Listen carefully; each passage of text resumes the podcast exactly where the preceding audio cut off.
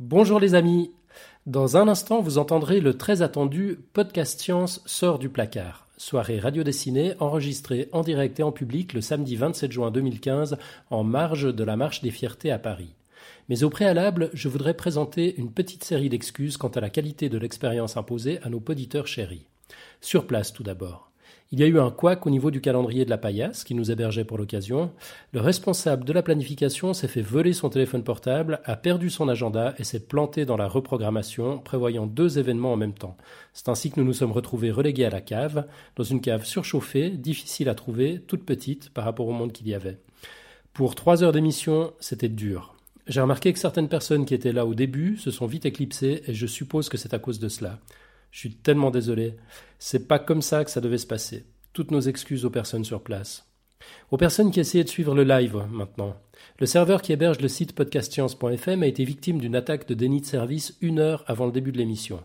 La chatroom est a priori indépendante du serveur, ça aurait dû fonctionner, sauf que beaucoup d'auditeurs passent par l'adresse live.podcastscience.fm et comme le domaine podcastscience.fm ne répondait plus, il n'y a pas eu de redirection. Accessoirement, les images qu'on voit dans la chatroom sont hébergées sur le site qui était down. Donc toutes les images préchargées pour la soirée ont dû être rechargées sur un autre serveur vite fait avant le début de l'émission. Euh, c'était le stress. Merci à Pascal et à Nico qui ont réalisé un prodige de dernière seconde. Certains d'entre vous se sont quand même retrouvés exclus du live et à eux aussi j'adresse mes sincères excuses. Et last but not least, croyez-le ou non, quand on est maudit, on est maudit. Euh, ça a peut-être un lien avec le problème précédent, ceci dit. Hein. Mais toujours est-il que l'enregistrement professionnel de Nico, l'enregistrement 8 pistes, qui devait nous donner un son en qualité radio professionnelle, un peu comme ce qu'on avait fait pour Lyon Science, n'a pas fonctionné. Véridique. Je vous laisse imaginer sa tête à la fin de la soirée quand il a appuyé sur play pour voir et qu'il n'y avait rien. Du coup, tout ce que vous allez entendre là sort de l'enregistrement tout pourri, l'enregistrement de secours. Alors c'est tout à fait écoutable, hein, mais un peu décevant forcément quand on connaît la qualité qu'aurait pu avoir le son de cet épisode que les participants sur place appellent déjà un moment d'anthologie. Alors pour le son, toutes nos excuses également. J'espère que le contenu saura vous faire pardonner ces malheureuses imperfections et que vous passerez en écoutant cet épisode très spécial un aussi bon moment que nous avons passé à le produire. Allez, j'arrête, trêve d'intro, bonne écoute.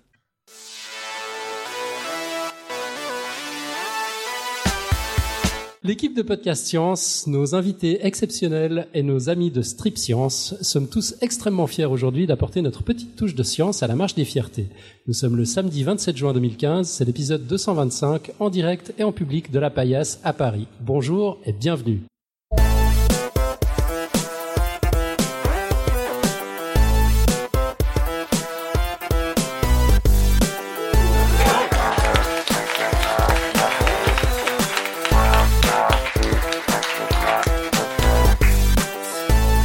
Un tour de table serait fastidieux car nous aurons beaucoup, beaucoup d'interventions. Alors pour ne pas perdre de temps, disons simplement que cette émission sera découpée en trois volets. Une première partie où on se demandera si c'est naturel d'être homo. Nous irons voir comment cela se passe dans la nature. Euh, puis nous reviendrons chez les homos, sapiens, homo ou pas, dont nous verrons que le panorama, le panorama des orientations et des sexualités est plus complexe qu'on croit. Nous traquerons le fameux gène de l'homosexualité avant de finalement examiner le cerveau des homos avec Franck Ramu. Dans la deuxième partie, nous verrons comment ça fait d'être homo, comment on vit tout ça de l'intérieur, comment on intériorise le seul et unique vrai fléau de toute cette histoire, l'homophobie et ses conséquences dramatiques. Comment les homos manquent cruellement de modèles pour se développer comme tout le monde. Enfin, dans la troisième partie, nous explorerons les rapports entre homo et société, les mouvements politiques, les questions de santé publique et ce que les big data nous disent sur la question? Pas de souci pour les vessies, de brèves pauses pipi sont prévues entre chacune des parties. Elles devaient initialement durer 30 minutes, mais comme personne n'a respecté la durée du dossier imposé, elles ont été réduites à 10 minutes. Il faudra vous dépêcher. Désolé. Euh, le tout sera comme d'habitude illustré en direct par les merveilleux dessinateurs du collectif Strip Science. J'ai nommé Inti, Mel, sous applaudissements s'il vous plaît, Philippe Lapin, Arnaud Raphaëlian, Hélène Morel, Cam, Diti, Sef, euh, Nico, s'il arrive à multitasker, et Gleb. Et, ah, on a Pouillot en ligne. Et Pouillot à distance. Je crois qu'on n'a jamais eu autant de dessinateurs. C'est complètement fou cette histoire. J'espère qu'on arrivera à suivre. Pierre et Nico nous feront un petit point sur leur dessin à intervalles réguliers. Je dois vous prévenir d'un dernier truc. On va beaucoup parler d'homosexualité masculine. Euh, elle est plus facile à étudier dans la mesure où l'orientation sexuelle chez les hommes est un trait beaucoup plus, beaucoup moins fluide que chez les femmes. Et du coup, on trouve davantage de papiers sur le sujet. Euh, et accessoirement, l'attirance sexuelle mesurée à l'aune de l'excitation physique est beaucoup plus simple à observer chez les hommes que chez les femmes. Alors, mesdames, si cette émission est un succès, on remettra sans doute ça l'année prochaine. Ça nous fera encore des tas de trucs à raconter. On aura un peu plus de temps pour se préparer. Et avant d'entrer dans le vif du sujet, je passe la parole à notre Robin national qui devait venir, puis ne pouvait pas, puis doit chanter, puis il est venu quand même, et puis il tenait à nous parler deux minutes. Robin, on t'écoute. J'ai appris hier qu'une émission était organisée sur le thème homo, bi et autres trans ou hétéro, sans mathématiques. Alors je me devais d'intervenir pour que cette émission ait un semblant de rigueur dans la définition des termes. Après tout, comme l'a dit Galilée, la nature est écrite en langage mathématique. Commençons par les bi. Nous laisserons les, les tri de côté pour aujourd'hui, on n'a pas le temps, mais c'est également passionnant. Alors bi, comme son nom l'indique, c'est deux, c'est les choses qui vont par deux. Donc il y a bisectrice qui coupe un angle en deux, en deux parties égales. Bisection, découper en deux un objet. Les bi-rapports aussi, euh, qui vérifient la fameuse propriété d'invariance que tout le monde connaît. Hein, pour mémoire, le bi-rapport de quatre points reste conservé dans une, dans une collinéation perspective. Alors il faut également parler évidemment de la bijection qui est très importante, notion clé qui permet de savoir par exemple qu'il y a plus, moins ou autant de personnes que de chaises ici. Par exemple, on voit qu'il y a une chaise vide. Vu qu'on a associé une chaise par personne, une personne par chaise, en demandant tout simplement à tout le monde de s'asseoir, on sait tout de suite qu'il y a plus de personnes ou de chaises. Donc là, il se trouve qu'il reste une chaise libre, mais en même temps, je suis debout, donc euh, il y a peut-être autant de personnes que de chaises. Beaucoup plus fort, l'utilisation de la bijection extrêmement euh, astucieuse qu'en a faite Georg Cantor, permettant de démontrer notamment qu'il y a autant de nombres entiers que de nombres pairs, ou beaucoup plus fort que de nombres rationnels. Je m'arrête, je vais m'emballer. Je vous renvoie à l'épisode de Nico sur le sujet. Alors passons aux homos, pour faire très vite, qui font encore bien mieux. Les homos permettent de révéler que les deux mondes qu'ils relient ont une même structure, qui peut être parfois légèrement cachée. Ainsi, deux triangles homothétiques sont simplement une version agrandie ou réduite d'un même triangle. Le théorème des triangles homothétiques, que certains appellent, on ne sait trop pourquoi, théorème de Thalès, ne dit rien d'autre. Les deux triangles concernés ont, comme le dit l'étymologie du mot, la même tête. Homo même et tétis tête, bien sûr. Je manque de temps pour aborder les autres homos, homomorphisme, homographie, homologie, homotopie, au sens combinatoire, bien sûr, équivalence homotopique, et puis les trans, transconjugués, transfinis, translation, transfini, transposition, transvection. C'est extrêmement frustrant de devoir m'arrêter aussi vite. Mais encore une fois, je été prévenu qu'au dernier moment. Je me suis adapté Sur les hétéros, en revanche, rien, absolument rien. Bon, en même temps, c'est vrai qu'on ne voit pas bien l'intérêt qu'il y aurait à faire ressortir les différences. C'est pas très intéressant. Voilà, je pense que maintenant l'émission peut commencer. Je suis sûr que cet éclaircissement du vocabulaire permettra, comme toujours, d'éviter les malentendus, les propos hors sujet et autres délires de personnes qui cherchent avant tout à ramener leurs fraises à tout propos.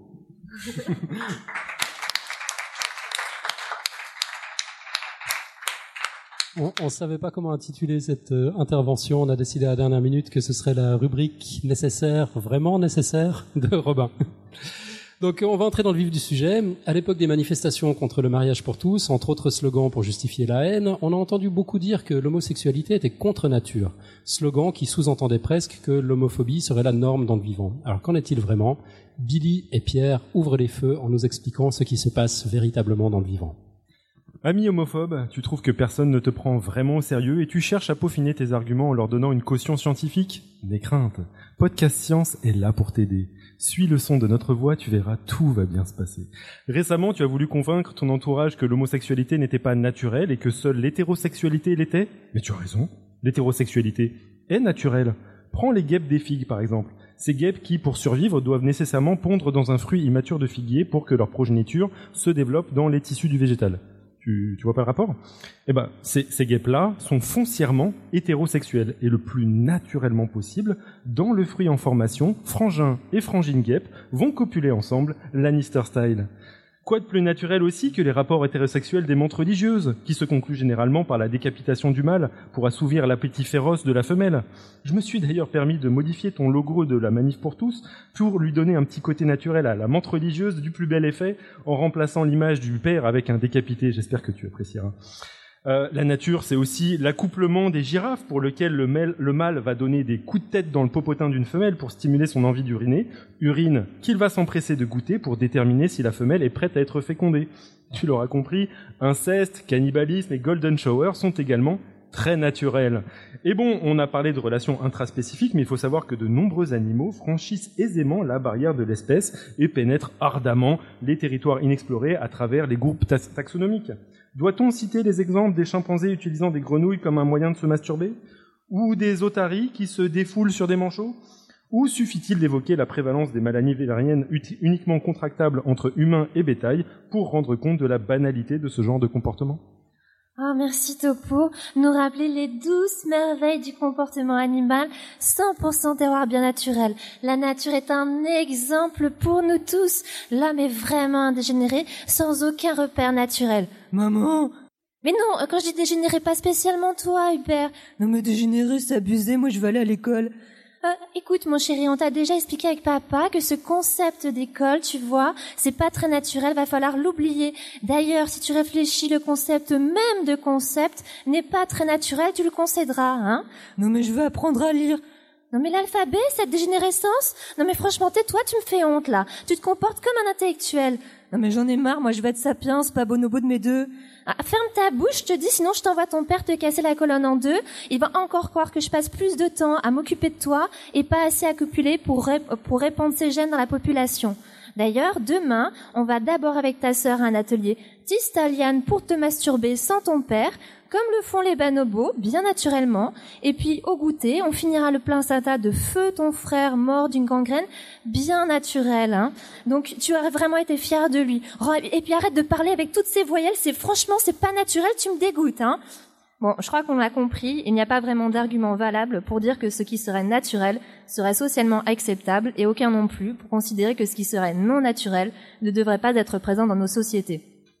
D'ailleurs, pour ajouter à l'absurde, la critique du ce n'est pas naturel se retrouve souvent dans la même phrase, associée au reproche d'avoir un comportement bestial. Alors, faut être naturel, mais sans être un gros bestiau. Euh, ça ressemblerait pas à une construction artificielle et absconte, le concept de naturel.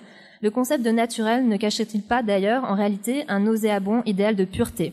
D'ailleurs, les Grecs anciens jugeaient l'homosexualité supérieure à l'hétérosexualité, car, pensaient-ils, l'homosexualité non présente dans la nature permettait de nous élever de la condition animale. D'autres, à partir de la même idée reçue, c'est-à-dire l'homosexualité n'existerait pas chez les animaux, verront cette orientation comme impure et devant être éliminée. Bon, le point Godwin est atteint.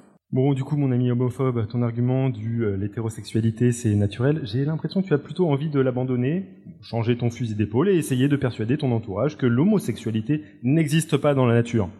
Bah mon compte, c'est pas ton genre de chance. Hein. Des comportements homosexuels ont été observés chez des milliers d'espèces animales différentes, et que ce soit pour l'activité sexuelle, les parades amoureuses et même le soin parental. Et, et ce ne sont pas bien entendu des relations exclusives entre mâles. Prends les bonobos par exemple. Je sens de toute façon que tu ne peux considérer cette expression que figurativement. Ils sont parmi nos plus proches cousins et passent la plupart de leur temps à s'exercer à la chose dans un but non reproductif. Pour le coup, le bon coup, les femelles passent un temps considérable à se masturber les unes des autres, souvent jusqu'à l'orgasme. Les mâles sont moins enclins à folâtrer, mais il n'est cependant pas rare de les voir s'embrasser, se masturber, voire s'exercer des fellations. Cette tendance est encore plus exacerbée chez les dauphins, où près de la moitié des mâles interagissent sexuellement avec d'autres mâles.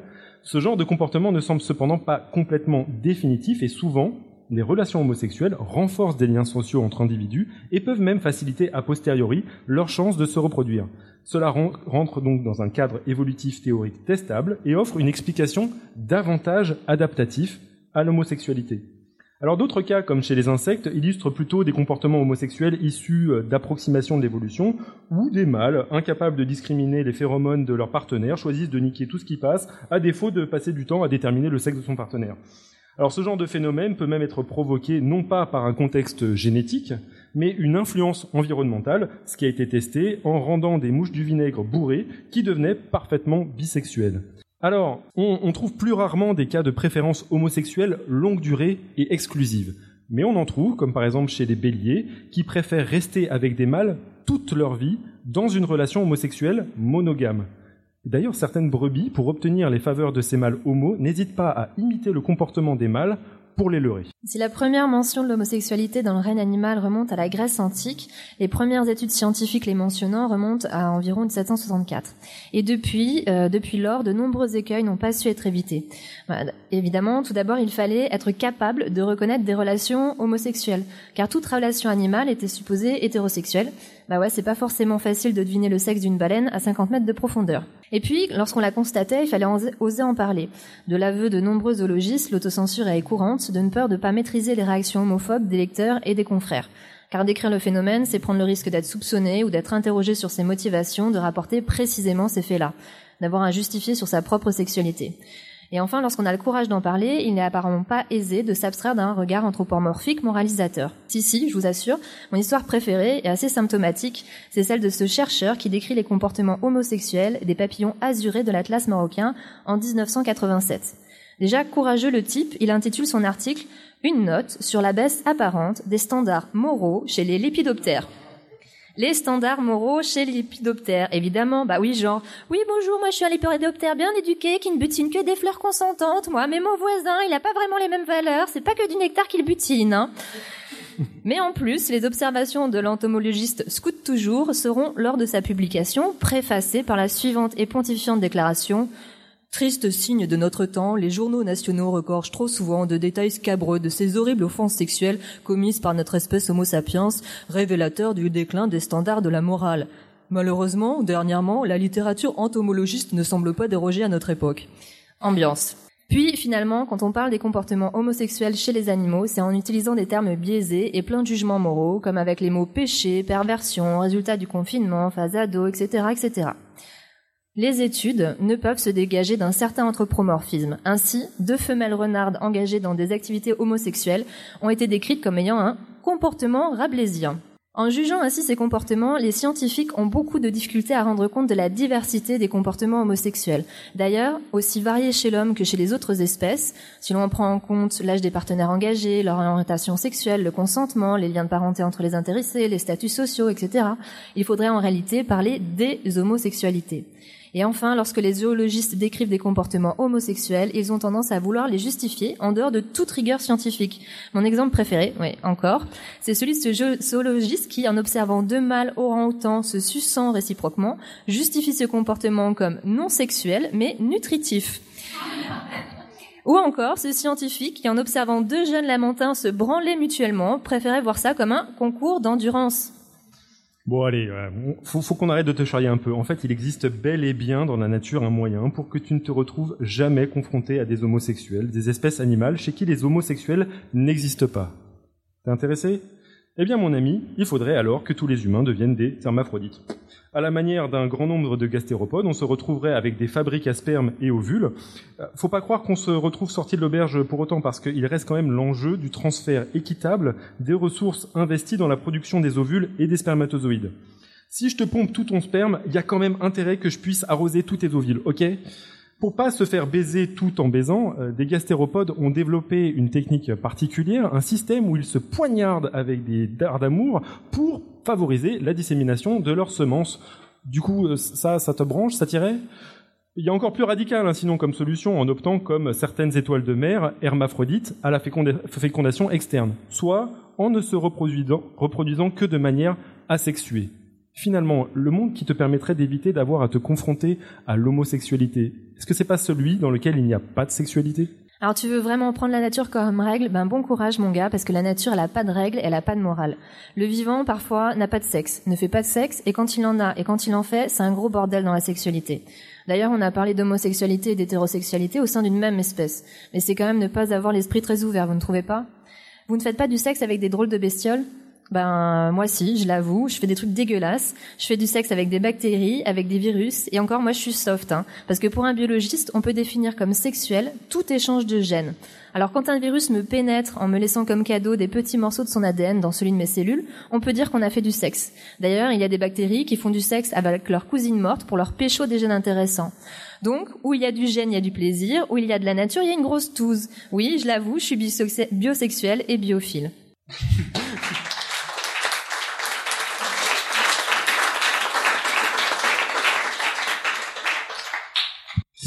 Bon, à ce stade, il est temps de proposer quelques définitions. Héloïse, alias Citron Vert, est une auditrice de longue date du podcast. Elle avait réagi au dossier d'Irène sur les hormones et l'orientation sexuelle, l'épisode 185, en enrichissant le propos d'un commentaire très intéressant. Faites gaffe en postant vos commentaires sur podcastscience.fm. C'est un moyen assez direct de vous retrouver derrière un micro. Héloïse va donc nous dresser le panorama des orientations sexuelles et des identités de genre. On t'écoute. Alors déjà, avant de parler d'orientation sexuelle, il faut parler de genre. Dans le genre, on peut distinguer l'identité de genre et l'expression de genre. Les deux sont différents, non seulement entre eux, mais aussi sont différents du sexe. Et ça, c'est important de le préciser.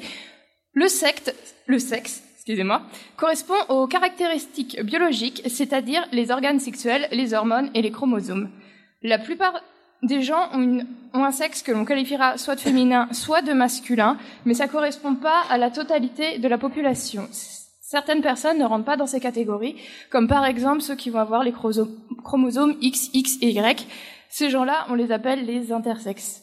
Ensuite, l'identité de genre correspond au genre auquel la personne s'identifie. Donc ce genre, ça peut être homme, femme, parfois les deux, voire ni l'un ni l'autre. Euh, souvent, l'identité de genre d'une personne correspond au genre attribué à la naissance. On dit alors que la personne est cisgenre, en opposition donc à transgenre, qui va être le cas où cette, euh, identité de genre ne correspond pas à, euh, ne correspond pas au genre attribué à la naissance. Donc les transgenres, pareil, peuvent être hommes, femmes, les deux qu'on appellera androgynes, ni l'un ni l'autre, qu'on dira agenré, ou même parfois changer de genre, où on parlera de genre fluide. Donc l'expression du genre désigne la manière dont on s'exprime, dont on exprime ce genre par les vêtements, les actions. En gros, l'expression du genre dépend énormément de la, société, donc on en parlera beaucoup moins. Euh, donc après cette parenthèse sur le sexe et le genre, on va pouvoir parler vraiment d'orientation sexuelle. Selon Wikipédia, la définition d'orientation sexuelle est la suivante. Donc l'orientation sexuelle décrit un mode durable d'attirance pour le sexe opposé, le même sexe ou les deux sexes. C'est assez restrictif. Pour être plus précis, on pourrait dire que l'orientation sexuelle décrit un mode durable d'attirance pour un, plusieurs ou aucun genre. Donc on passe d'une définition euh, qui déjà fait la- l'amalgame entre le genre et le sexe et ne permet d'identifier que trois orientations sexuelles à une qui permet d'en identifier une infinité. On dit alors qu'il y a autant, on peut alors dire, excusez-moi, qu'il y a autant d'orientations sexuelles que de personnes pour les définir. Néanmoins, si on veut les nommer, on peut les regrouper en quatre groupes, voire plus, mais là on va réduire à quatre. La première, c'est l'hétérosexualité, que tout le monde connaît cette orientation sexuelle, celle qui consiste à être attiré par une personne du genre opposé, pas revenir plus dessus. Ensuite, euh, l'homosexualité, celle qui, qui consiste à être attiré par une personne du même genre, qui est aussi extrêmement connue, qu'on va, qui va correspondre donc aux lesbiennes et aux gays. Euh, donc on pourrait se contenter de ces deux orientations sexuelles, comme certains le font, Sauf qu'on arrive à une, bita- une binarité de l'orientation sexuelle et certaines personnes ne peuvent pas se retrouver dedans. Donc dans les années euh, 40-50, fin des années 40, euh, Alfred Kinsey, alors c'est un entomologiste et zoologiste, s'intéresse aux relations entre hétérosexualité et homosexualité. Il établit alors une échelle des orientations sexuelles avec un bout euh, l'hétérosexualité et à l'autre bout l'homosexualité. Au milieu de cette échelle, on va donc retrouver la bisexualité, qui consiste à être plus, plus ou moins également attiré par le même genre et le ge- genre opposé. Donc déjà, avec ces trois orientations sexuelles et le continuum qui existe entre elles, on arrive bien à une infinité d'orientations sexuelles. Mais encore une fois, c'est pas suffisant pour décrire toutes les orientations sexuelles. Il existe des personnes qui ne peuvent pas se placer sur la chaîne de Kinsey, Kinsey, moi, car cette dernière exige que l'on soit attiré sexuellement par un ou plusieurs genres. Or, certaines personnes ne sont attirées par personne. Donc il faut donc ajouter aux orientations précédentes la sexualité, qui, comme son nom l'indique, consiste à ne ressentir d'attirance sex- ne pas ressentir d'attirance sexuelle dirigée vers un genre. Donc selon une étude de 2004, euh, il, ne représente, il représenterait 1% de la population. À ces quatre orientations sexuelles, on peut ajouter la pansexualité qui consiste à être attiré par des gens indépendamment de leur genre. Euh, pour mieux comprendre ça, on peut faire une analogie avec la nourriture. Donc les, les hétérosexuels, par exemple, ils aiment les pâtes, alors que les, homosexuels, ils préfèrent la pizza. Les bisexuels, eux, ils vont dire qu'ils aiment les deux, pâtes et pizza, mais ils peuvent aussi avoir une préférence pour l'un des deux. Les pansexuels, eux, ils veulent juste manger quelque chose de bon sans avoir de préférence pour un plat. Les asexuels, eux, en fait, ils aiment pas la nourriture qu'on leur propose. Les pâtes et les pizzas, c'est pas leur truc. Et les homophobes, eux, ils trouvent que la pizza c'est dégoûtant parce qu'il y a du fromage dessus. Et euh, par contre, ils vont pas préciser que ben, des fois on peut faire des pizzas sans fromage et des fois on peut mettre du fromage sur les pâtes. Donc pour finir, On peut aussi parler de l'orientation romantique, qui peut être différente de l'orientation sexuelle, qui est d'ailleurs assez fréquent chez euh, les, les, asexuels. Et euh, de toute façon, si vous êtes perdu, c'est normal. C'est un sujet qui est extrêmement compliqué. Les catégories d'orientation sexuelle que je viens de présenter sont loin d'être complètes, puisqu'elles existent toutes dans un spectre, déjà et personne n'est identique. On peut même préciser que dans l'acronyme le plus long de LGBT, qui va être LGBTQIAP, des fois on voit un plus derrière, le Q, par exemple, dont je n'ai pas parlé, il représente questioning, désolé pour l'accent anglais, c'est-à-dire c'est les personnes qui vont pas vraiment savoir se placer dans tout ça, donc qui vont soit chercher mais attendre un petit peu, soit dire qu'ils veulent pas se, se définir. Et une dernière chose, c'est utile de connaître les différences entre genre et orientation sexuelle, mais il n'y a aucune obligation à se définir selon l'un d'eux. En fait, c'est vraiment un choix personnel. Merci beaucoup, Héloïse.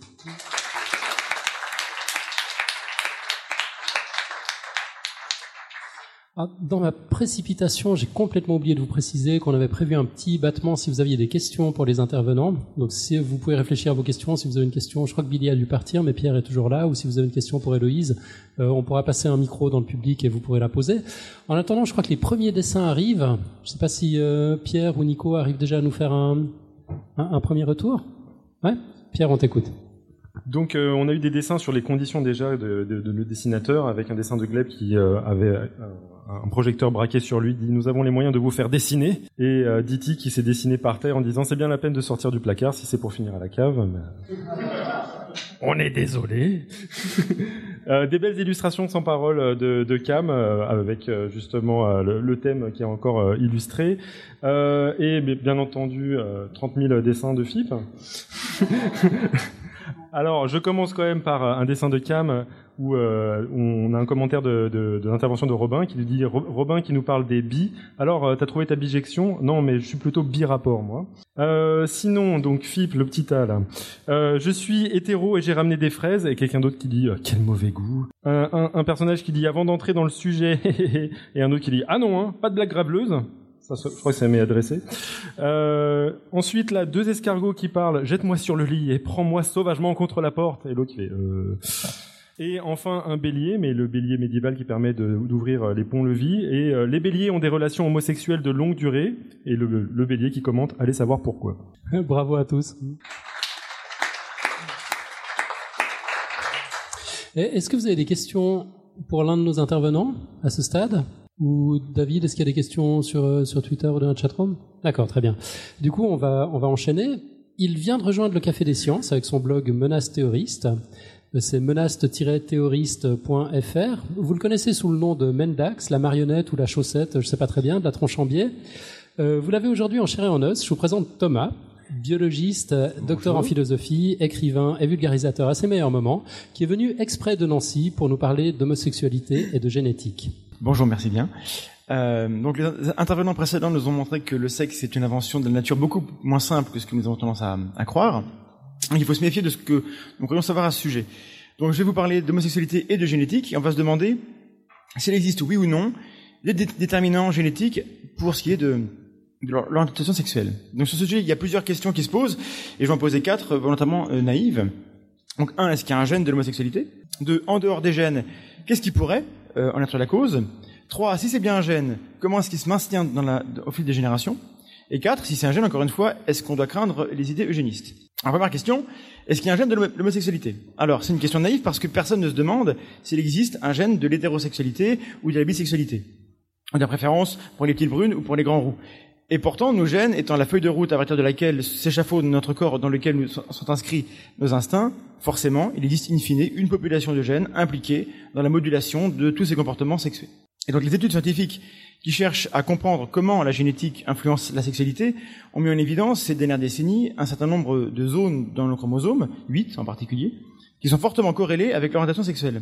Donc ça veut dire que non, il n'y a pas un gène de l'homosexualité, mais oui, le terrain génétique a un rôle dans euh, cette orientation. Alors on ne sait pas encore dans le détail quelle chaîne d'événements relie à une extrémité le terrain génétique et à l'autre le comportement de l'individu, mais dorénavant c'est établi il existe des déterminants génétiques. Et l'orientation sexuelle n'est donc pas un choix, ni le résultat d'une influence sociale. Va être clair. Question 2. En dehors des gènes, qu'est-ce qui pourrait être la cause de l'homosexualité? Alors, à ce niveau-là, donc le phénotype, c'est-à-dire l'ensemble des caractères visibles de l'organisme, est le résultat de l'interaction du génome et de son environnement, et donc l'homosexualité pourrait très bien être le résultat d'une influence environnementale au cours du développement. Alors, comme l'expliquait Irène dans l'épisode 185, que j'ai bien révisé mon podcast science, Magnifique, euh, bravo. en fait, on me l'a soufflé. Hein, j'ai honte de moi, je ne connais pas tout. Les hormones et l'environnement maternel pourraient, enfin, sont des suspects euh, que la science surveille de près. Et ainsi, on sait que l'ordre de naissance peut jouer un rôle. Les chances ou les risques d'être homosexuel pour un homme donné augmentent de 33% pour chaque frère plus âgé que lui, né de la même mère.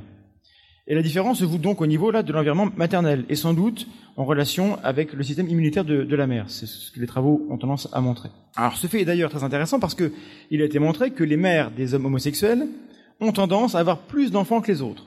Mais c'est aussi le cas de leur tante. Et du coup l'hypothèse génétique revient.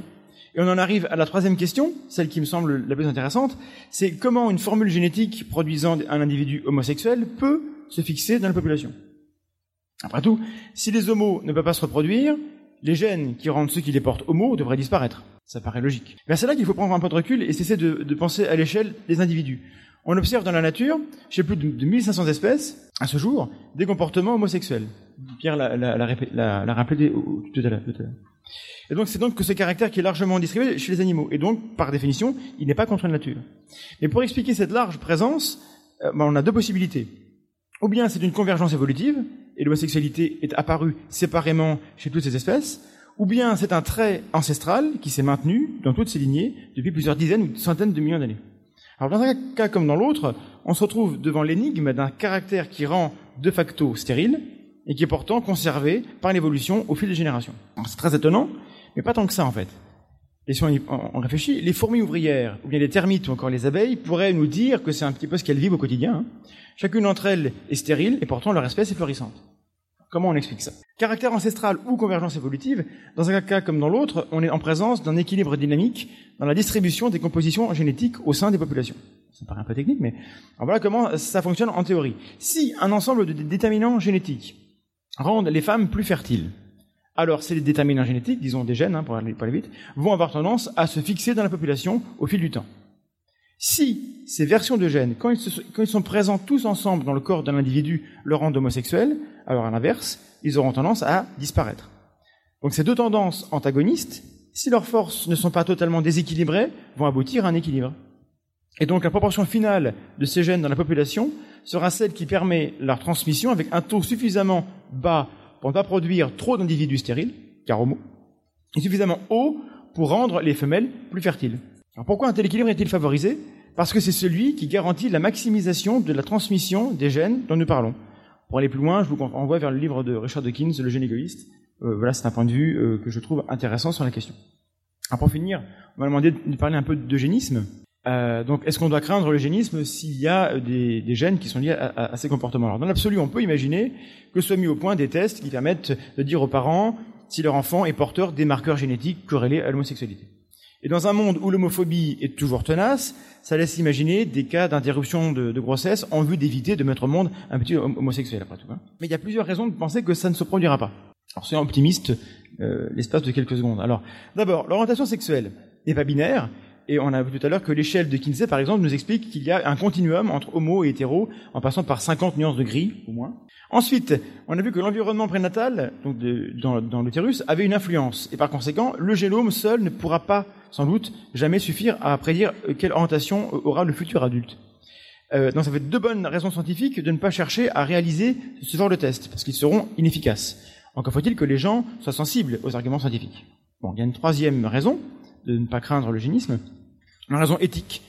Notre société devra décider tôt ou tard si les parents ont le droit de choisir les caractéristiques de leurs enfants, comme un produit ou euh, dans un catalogue de cuisine aménagée.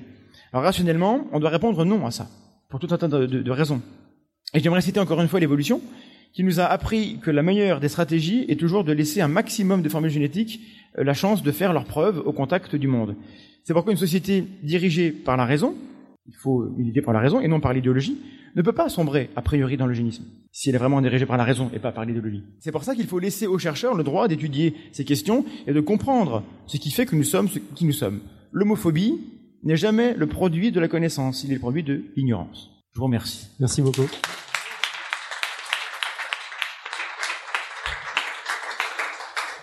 Est-ce qu'on a des questions dans le public? On a Xavier qui est prêt à passer avec un micro. Et puis autrement, vu la production des dessinateurs, je pense qu'il faudra qu'on fasse un petit point dessin rapidement. Euh, Est-ce que tu sais s'il y a des gens qui ont cherché s'il y avait un gène de l'homophobie? Je ne pense. Je, enfin, ce serait très étonnant. Je, j'en, j'en sais rien. C'est une très bonne question.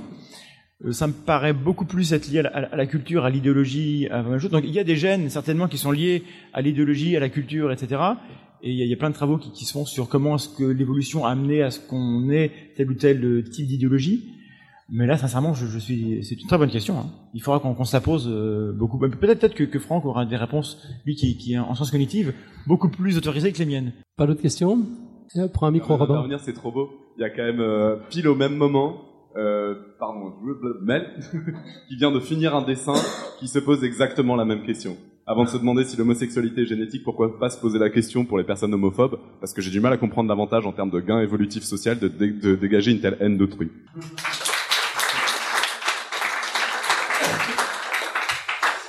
Un petit point sur les dessins? Ouais, parce qu'en effet, il y a une production qui est assez incroyable. Donc, on a d'abord un dessin de Mel qui, qui illustre la solution des problèmes chez les bonobos, quoi, euh, avec deux, deux femmes qui disent qu'elles ont besoin d'apaiser et de résoudre naturellement les problèmes, et on voit deux singes en train de, de les résoudre à leur façon. Ensuite, il y a Philippe qui a imaginé ce que pourrait être la girouette de l'orientation sexuelle, avec euh, donc une girouette euh, avec un sexe énorme qui se bah, qui tourne dans tous les sens. Euh, ensuite, euh, Cam, ça devient un peu un récurrent, mais nous rappelle que quand Pierre parle d'amour, bon, bah des fois, on... bref. Euh, ensuite, euh, Philippe euh, qui, s'amuse toujours. euh, donc, on voit deux lapins. Il y en a un qui qui dit que le site chromosome XXX, c'est pas du tout ce qu'il pensait en fait. Euh, Mel, euh, Mel affirme que elle aussi, elle peut être hors sujet en dessinant euh, quelqu'un qui est en train de, qui est coincé dans un placard en disant "Il est parti ton mari" et un dessin de Gleb qui illustre le fait que c'est pas toujours évident de déterminer, de, voir physiquement la différence entre, de, voir l'excitation chez les homosexuels hommes. Et voilà, donc une production qui encore arrive. J'essaie de faire suivre. On on les affiche au fur et à mesure ici. Et je les referai passer. Voilà, on va enchaîner avec Franck Ramu. Franck, bienvenue. Bonjour. Donc Franck, tu n'es pas un spécialiste de l'orientation sexuelle, mais tu y as réfléchi, tu y as consacré quelques billets de blog, et tu es un spécialiste des sciences cognitives, comme on, vient de l'entendre. On t'avait d'ailleurs reçu dans l'épisode 204, il y a quelques mois, pour que tu nous parles du sexe du cerveau, soit des différences observables entre les cerveaux des femmes et les cerveaux des hommes. Ce que j'avais retenu de ton intervention, c'est qu'il y a bel et bien des différences, qui ne sont pas toujours celles qu'on croit quand on n'y connaît rien, et qu'aucune de ces différences ne justifie quelque discrimination que ce soit, bien entendu. Tu as à cette occasion-là aussi effleuré la question de l'orientation sexuelle d'un point de vue neurocognitif, et c'est cela qui nous a donné l'idée de t'inviter aujourd'hui. Alors Thomas vient de nous parler des prédispositions génétiques. Irène nous avait, nous avait présenté un dossier sur les hormones sexuelles, le fameux épisode 185, bravo Thomas. Et elle avait euh, pas mal parlé du, rose, du rôle du dosage subtil des hormones sexuelles euh, chez le fœtus, qui peut, dans une fenêtre temporelle précise, modifier l'architecture même de certaines zones du cerveau et influencer l'orientation sexuelle.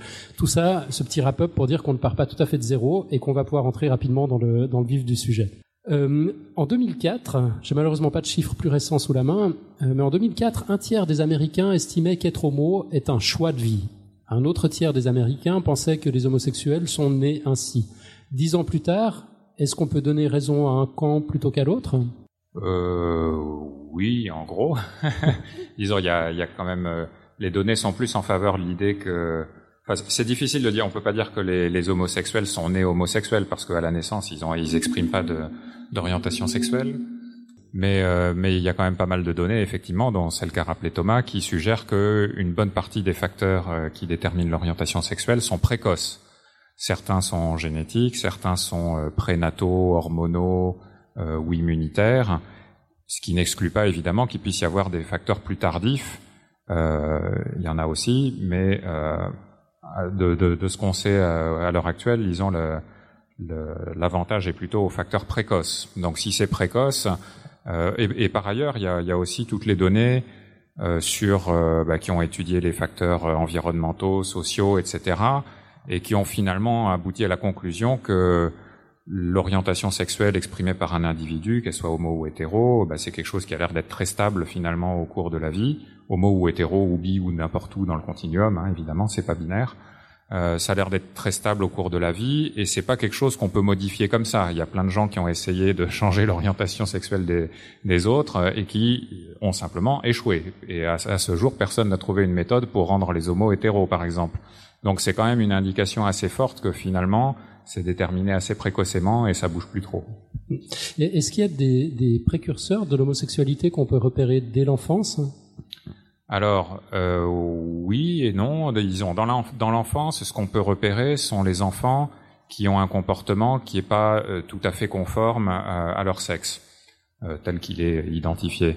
Euh, donc donc voilà, il y a, y a y a, y a, des garçons qui se comportent de manière plus féminine que la moyenne des garçons. Il y a des filles qui se comportent de manière plus masculine que la moyenne des filles.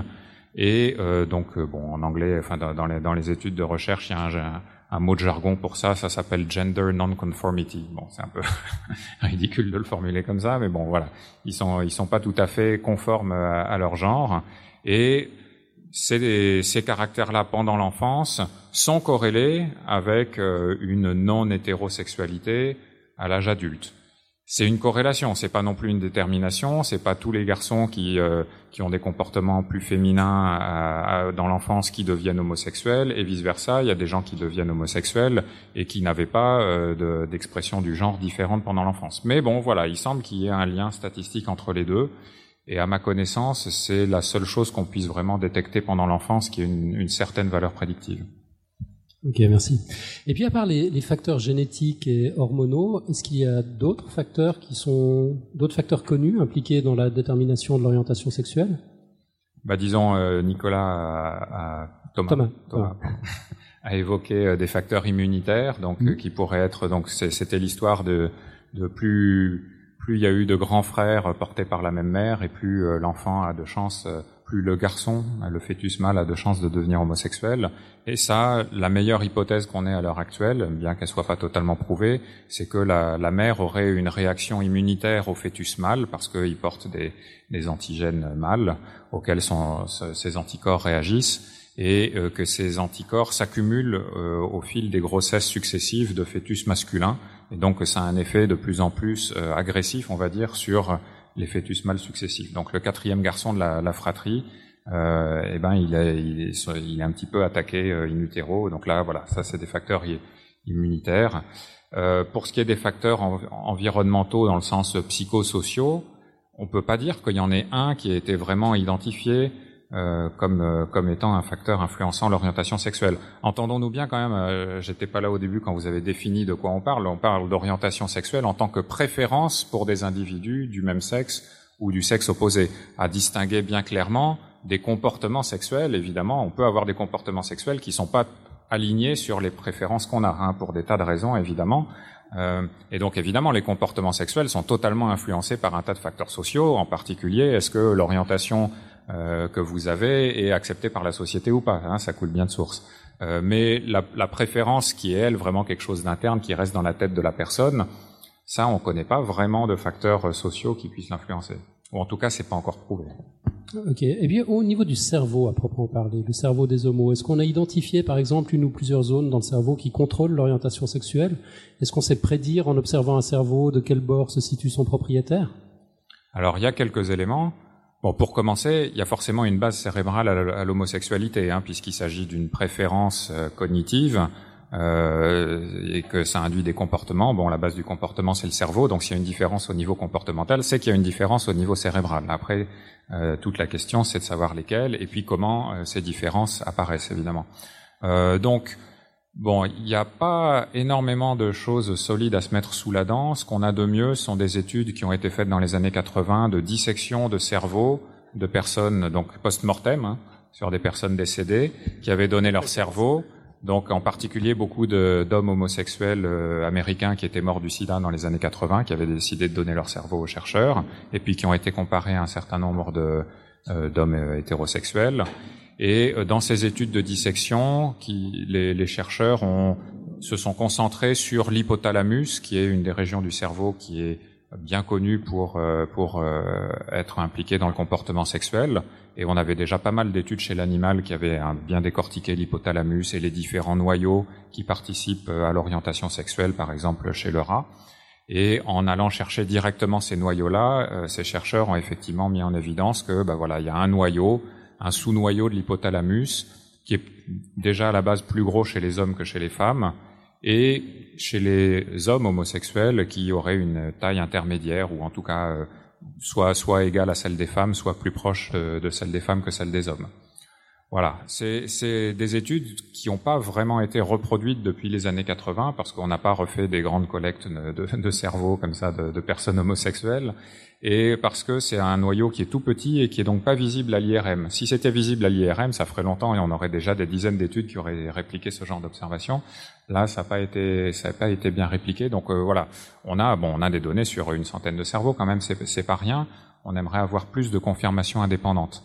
Après, si on regarde des choses à un niveau plus macroscopique, quand, quand on fait les IRM standards, là, il n'y a pas, à ma connaissance, il n'y a rien eu de très très euh, flagrant qui, qui, qui, a été observé, qui diffère fondamentalement entre les, les hommes homosexuels et, et, les hommes hétérosexuels. Il y a peu de recherches sur, le, sur les femmes euh, homosexuelles, malheureusement. Euh, et, et, donc, en tout cas, pour ce qu'on sait du, du cerveau et des, des bases cérébrales de l'orientation sexuelle, donc il y a des différences en moyenne. Euh, mais il n'y a pas des différences telles que, euh, en regardant le cerveau, on puisse faire une prédiction euh, très claire de l'orientation sexuelle de la personne. On peut éventuellement essayer, enfin, si on a une bonne mesure de, de ce noyau de l'hypothalamus, on peut essayer de faire une prédiction qui va être un peu meilleure que le hasard, mais de là à classer les gens en homo, en hétéro ou quelque part ailleurs dans le continuum, on est loin, loin, loin d'avoir une telle précision.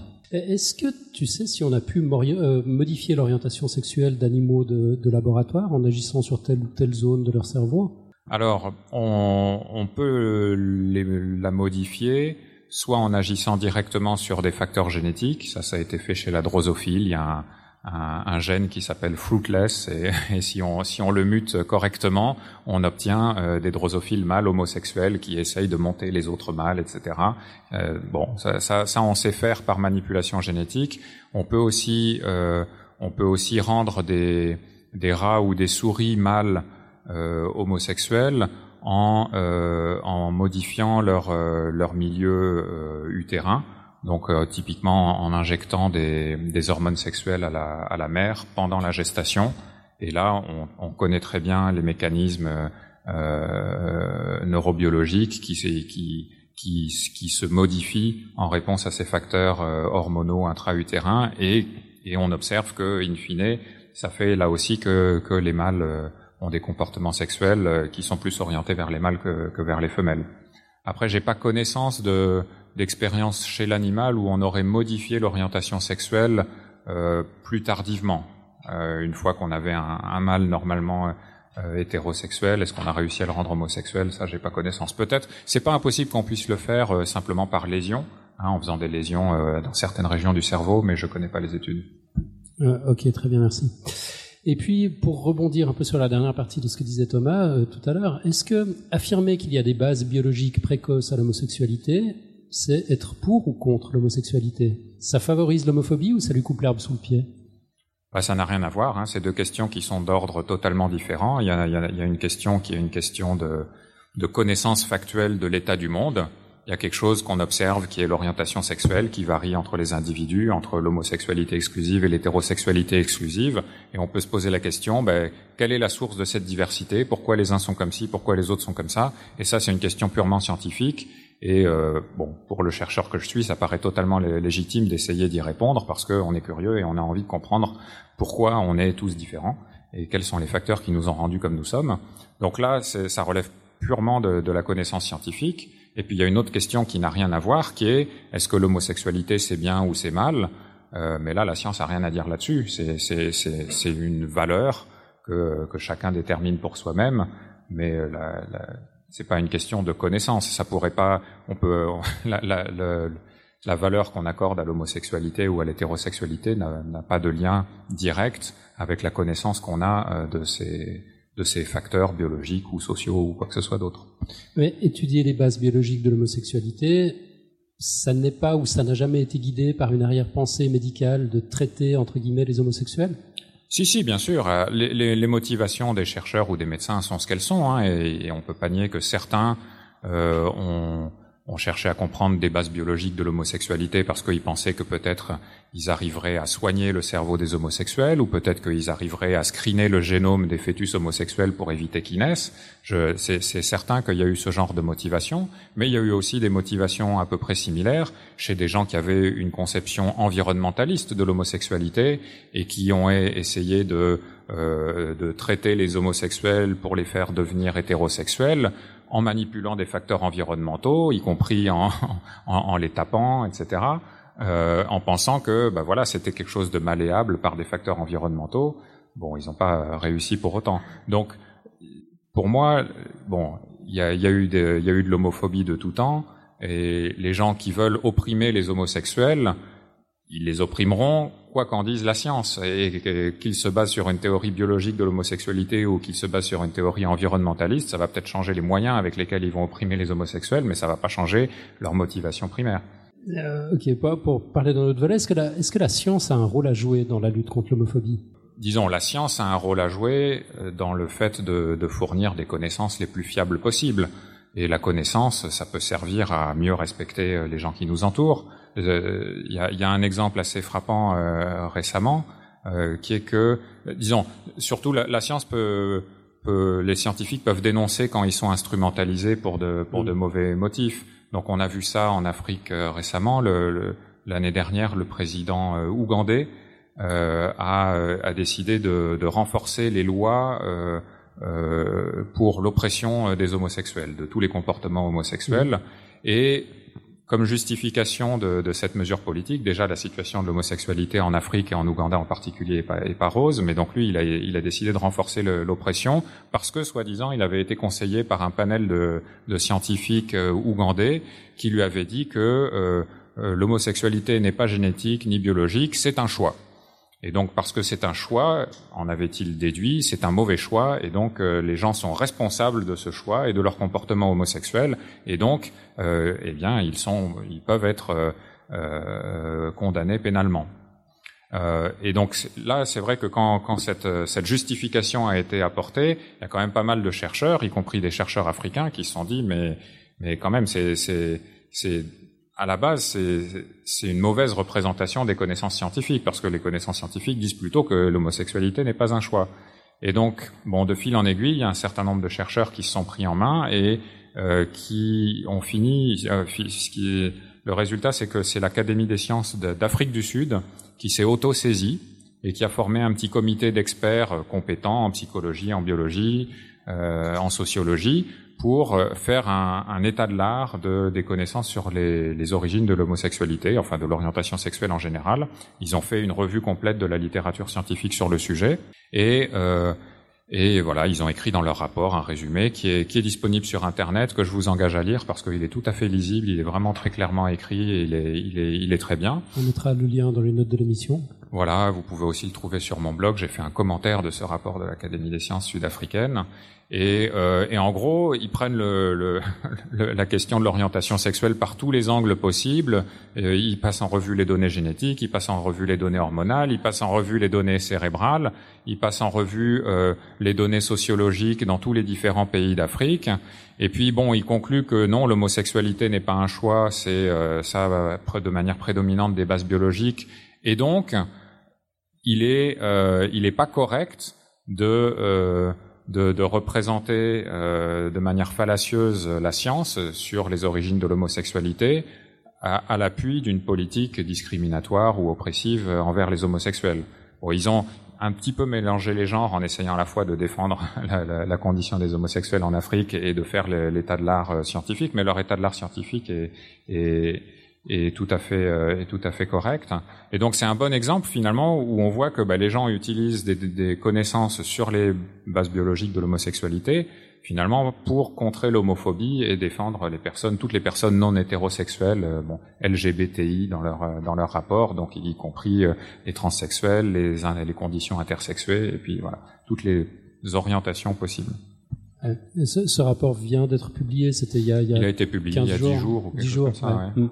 Euh, L'adresse de ton blog, si on, si on veut le retrouver Oh, le plus simple, c'est de taper mon nom, Franck Ramu, sur Google, et puis ça sortira. Parfait. J'ai une dernière question un peu, un peu technique, profiter de, de tes connaissances avant de passer la, la parole au public s'il y a des questions de ce côté-là.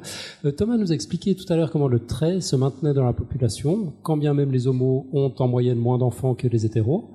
Euh, donc en gros, les facteurs génétiques qui prédisposent à l'homosexualité masculine favorisent la fertilité chez les femmes de la famille, ce qui fait que l'une dans l'autre, en moyenne, les porteurs de ces gènes ont plus d'enfants. Est-ce qu'il y a d'autres facteurs qui expliquent que le trait se, maintienne, dans la population, alors que les homos passent par définition moins souvent leurs gènes à la génération suivante? Ouais, donc à ma connaissance, il y a trois grandes hypothèses. Euh, donc euh, Thomas en a mentionné une, qui est euh, en quelque sorte ce qu'on appelle un effet antagoniste entre les mâles et les femelles. Euh, un, une autre hypothèse, donc ça c'est une hypothèse, il y a des données à l'appui de cette hypothèse, hein, comme tu l'as dit tout à l'heure. Euh, bon, on peut pas dire qu'elle soit totalement prouvée non plus, on a besoin d'encore quelques recherches là-dessus. Une autre hypothèse, c'est euh, euh, quelque chose qui a une logique un petit peu similaire, mais qui n'est pas antagoniste entre les mâles et les femelles. C'est tout simplement euh, chez tous les individus de la population ce qu'on appelle l'avantage hétérozygote, parce qu'on a deux copies de chaque gène, et donc on peut avoir deux allèles différents euh, de chaque gène, et euh, il se peut qu'il y ait euh, donc ce qui, ce qui arrive parfois, c'est que avoir un allèle d'un certain gène, c'est avantageux pour quelque chose. Par exemple, avoir un allèle d'un certain gène, ça confère une, résidence, une résistance au paludisme. Et du coup, cet allèle est assez répandu dans, dans les pays d'Afrique équatoriale. Euh, mais euh, une fois sur quatre, euh, si on a les, parents qui ont, qui ont cet allèle-là, une fois sur quatre, on va récupérer les deux allèles euh, de, de, ces deux allèles-là en particulier. Et il peut arriver qu'avoir les deux allèles au lieu d'un, ça a un effet désavantageux. Euh, donc en l'occurrence, euh, euh, si on a les deux allèles dont un confère une résistance au paludisme, ben on, on acquiert une maladie génétique qui est une maladie du sang qui est extrêmement grave, l'anémie falciforme. et donc on, on, a une tension entre les porteurs monozygotes qui sont qui sont protégés contre une maladie, donc qui ont un avantage reproductif, et les, les porteurs euh, pardon, les porteurs hétérozygotes ont un avantage, les porteurs homozygotes ont, euh, ont une maladie supplémentaire. Et donc, c'est pareil, on peut imaginer, mais ça n'a pas été prouvé, qu'il euh, y a un facteur génétique qui prédispose à l'homosexualité quand il est en deux exemplaires, mais qui a un effet avantageux quand il est en un seul exemplaire. Bon, voilà, ça n'a pas été prouvé. Il y a juste des simulations mathématiques qui montrent que ça serait, ça permettrait plausiblement de maintenir un trait qui diminue la fertilité comme l'homosexualité à une certaine fréquence dans la population, aux alentours de entre 1 et 5% qui est à peu près ce qu'on observe. Une autre hypothèse possible, c'est simplement que c'est pas parce que c'est génétique que c'est transmis par les parents. Hein, entre les parents et les enfants, il y a des mutations qui surviennent et le taux de mutation euh, qui impacte notre génome euh, a été quand même pas mal revu à la hausse toutes les dernières années depuis le séquençage du génome humain. Et on s'est rendu compte que bah, on est tous porteurs quand même d'un certain nombre de mutations. Et donc évidemment, ces mutations peuvent aussi affecter des gènes qui sont impliqués dans l'orientation sexuelle. Euh, et donc par conséquent, il se peut que simplement le taux de, de, mutation spontanée qui survient à nouveau à chaque génération soit suffisant pour euh, expliquer que un trait, même qui n'a pas de qui a un impact négatif sur sur la descendance, puisse se maintenir à une relativement basse fréquence dans la population. Ok. Je sais pas si c'était très clair. Super clair. Un immense merci, Franck. Je vous en prie.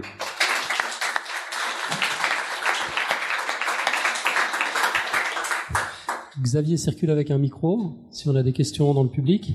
Alors, Xavier est d'un côté du public et la question est de l'autre. C'est bon Oui, bonjour. Euh, en fait, j'ai une question qui est peut-être moins scientifique que sociologique. En fait, on a parlé au début de la différenciation qu'on pouvait euh, euh, observer précocement chez les petites filles et les petits garçons. Euh, Est-ce que vous pourriez nous citer des exemples un petit peu plus concrets que de dire euh, la petite fille est censée euh, jouer à la cuisinière, euh, le petit garçon aux petites voitures Est-ce qu'il y a des études qui, qui sont basées sur des exemples un peu plus poussés que cela Oui, oui, oui. Donc, disons, d'abord, il y a des cas extrêmes où le où l'enfant exprime vraiment euh, explicitement un désir euh, d'être l'autre sexe, d'appartenir à l'autre sexe, ou une croyance d'appartenir à l'autre sexe. C'est quand même c'est très rare, hein, mais mais ça existe. Euh, et, euh, et, et, donc ces, et ces enfants-là sont plus susceptibles de devenir euh, des personnes homosexuelles qu'hétérosexuelles, même si c'est pas euh, euh, totalement déterministe. Et puis sinon, bah, il y a tout un ensemble de comportements sexués qui sont pas qui sont pas juste le fait de jouer avec des petites voitures ou avec des poupées, mais enfin disons globalement, parmi toutes les différences qu'on observe entre les garçons et les filles dès la première section de maternelle dans la cour de récréation, c'est clair qu'il y, y a, du conditionnement social dans, dans typiquement dans des trucs arbitraires comme le bleu et le rose, mais pas dans tout. Donc typiquement, les garçons sont quand même physiquement plus actifs. Euh, ils vont avoir tendance à, à, jouer spontanément à des jeux plus turbulents, plus compétitifs euh, que les filles, et les filles vont avoir tendance à jouer à des jeux qui sont plus prosociaux, plus coopératifs, etc. Euh, il, peut y avoir une partie de conditionnement social là-dedans, mais c'est quand même des tendances très fortes qui sont observées à travers toutes les cultures.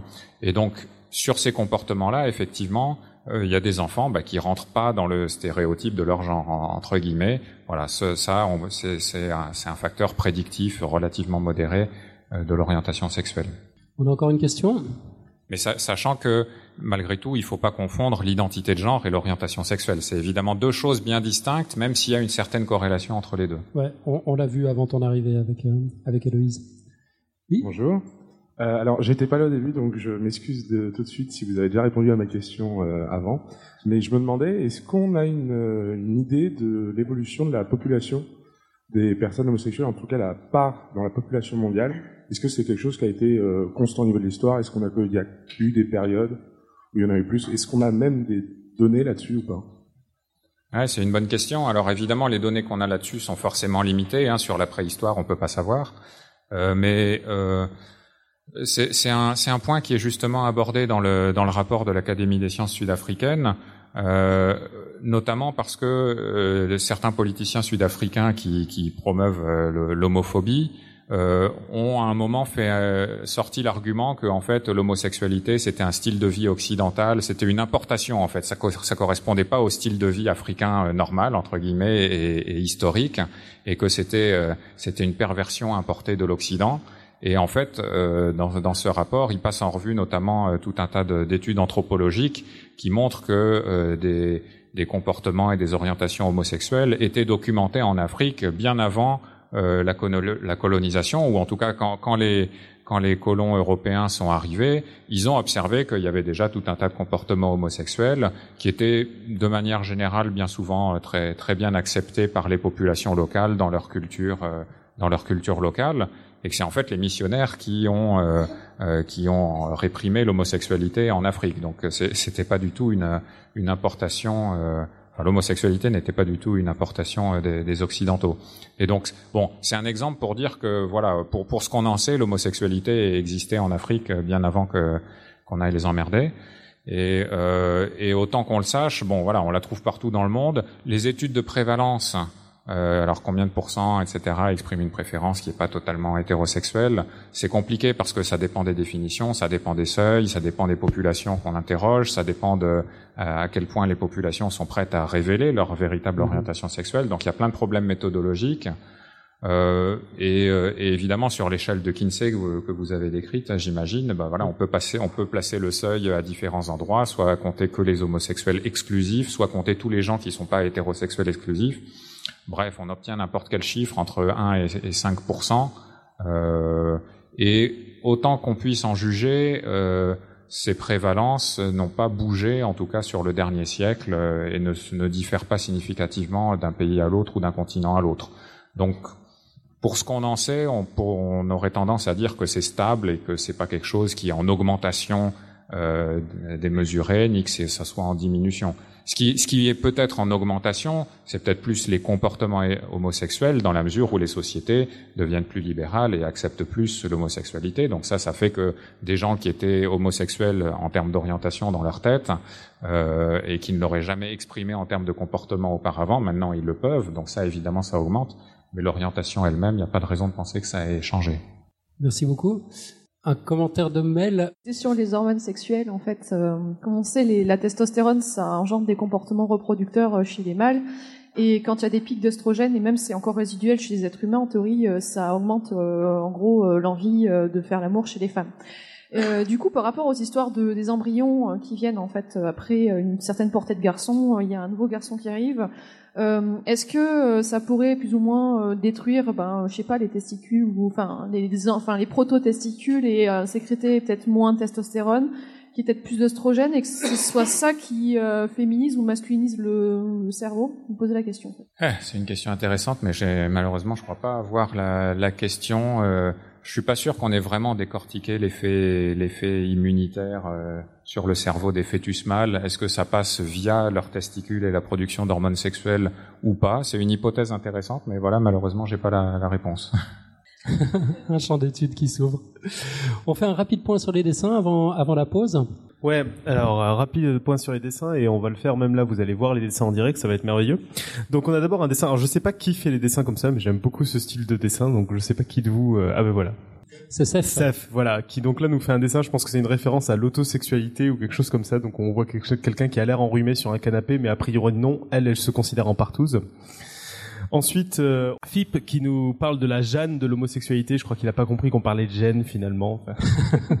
euh, Gleb a fait un mouton euh, qui, euh, en faisant allusion à ce dont parlait Pierre, qu'il y avait des moutons femelles qui étaient obligés de faire semblant d'être des mâles pour euh, pour se faire accepter des autres mâles, quoi. ensuite, bah, c'est quand on apprend la terrible nouvelle sur son enfant, donc Fip, qui fait des lapins, donc qui apprennent qu'ils sont des lapins.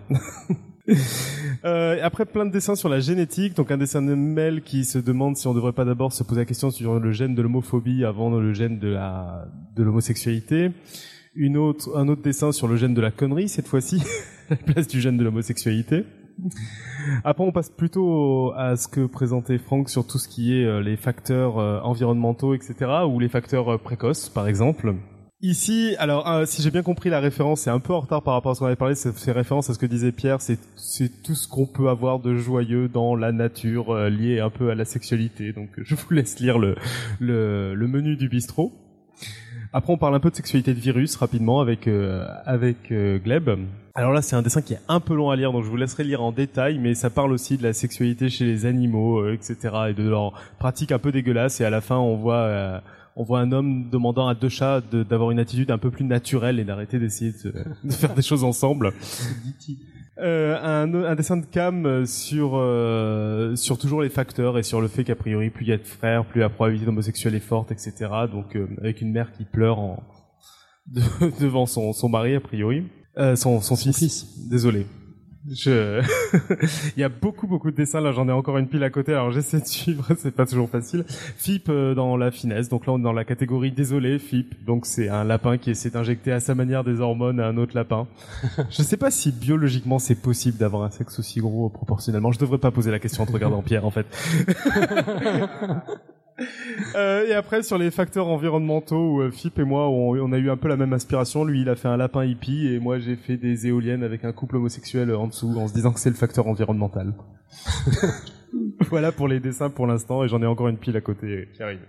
Formidable. Bah, bravo à tous les dessinateurs. On se retrouve dans 10 minutes pour la deuxième partie de l'émission. À tout de suite.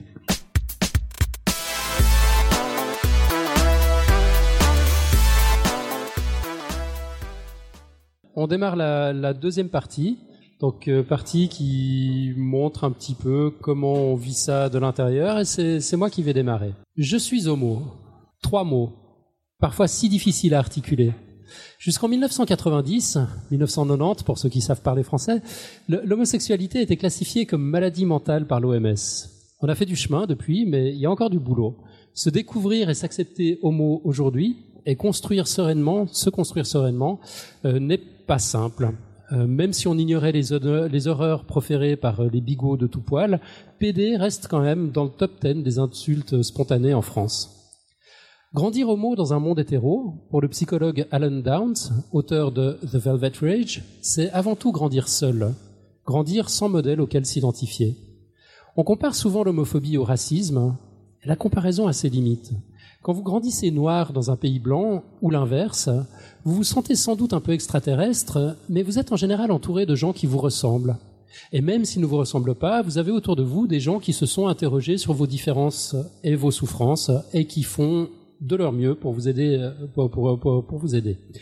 Quand vous êtes homo, en revanche, bah vous êtes vraiment seul. En 2006, un jeune sur quatre annonçant son homosexualité aux États-Unis se faisait chasser du domicile familial. Alan Downs est docteur en psychologie, diplômé de l'Université du Nebraska en 1989. Ça fait plus de 20 ans qu'il officie comme praticien clinicien.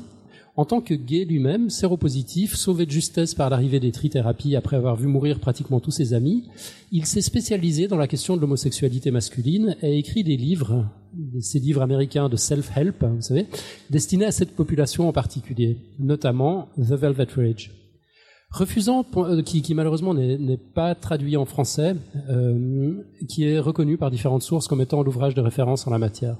En refusant pendant longtemps d'accepter son homosexualité, il a vécu dans le placard pendant des années. Il a même épousé une beauty queen, une reine de beauté de son école, sincèrement convaincu, euh, et l'environnement très religieux de sa famille est sans doute pour beaucoup, que s'il trouvait la femme de sa vie et qu'il l'épousait, il changerait. Alors la théorie qu'il avance dans son bouquin postule que grandir homo ou bi dans un monde hétéro engendre forcément de la souffrance. Selon l'auteur, les homos passent tous par trois phases qui expliquent beaucoup de leurs traits communs, notamment les tendances à la dépression et au suicide, les relations de cœur passionnelles et compliquées, le besoin de perfection, le besoin de suraccomplissement. En phase 1, on est envahi par la honte. En phase 2, on cherche à compenser la honte. Et en phase 3, enfin, il s'agit de cultiver l'authenticité.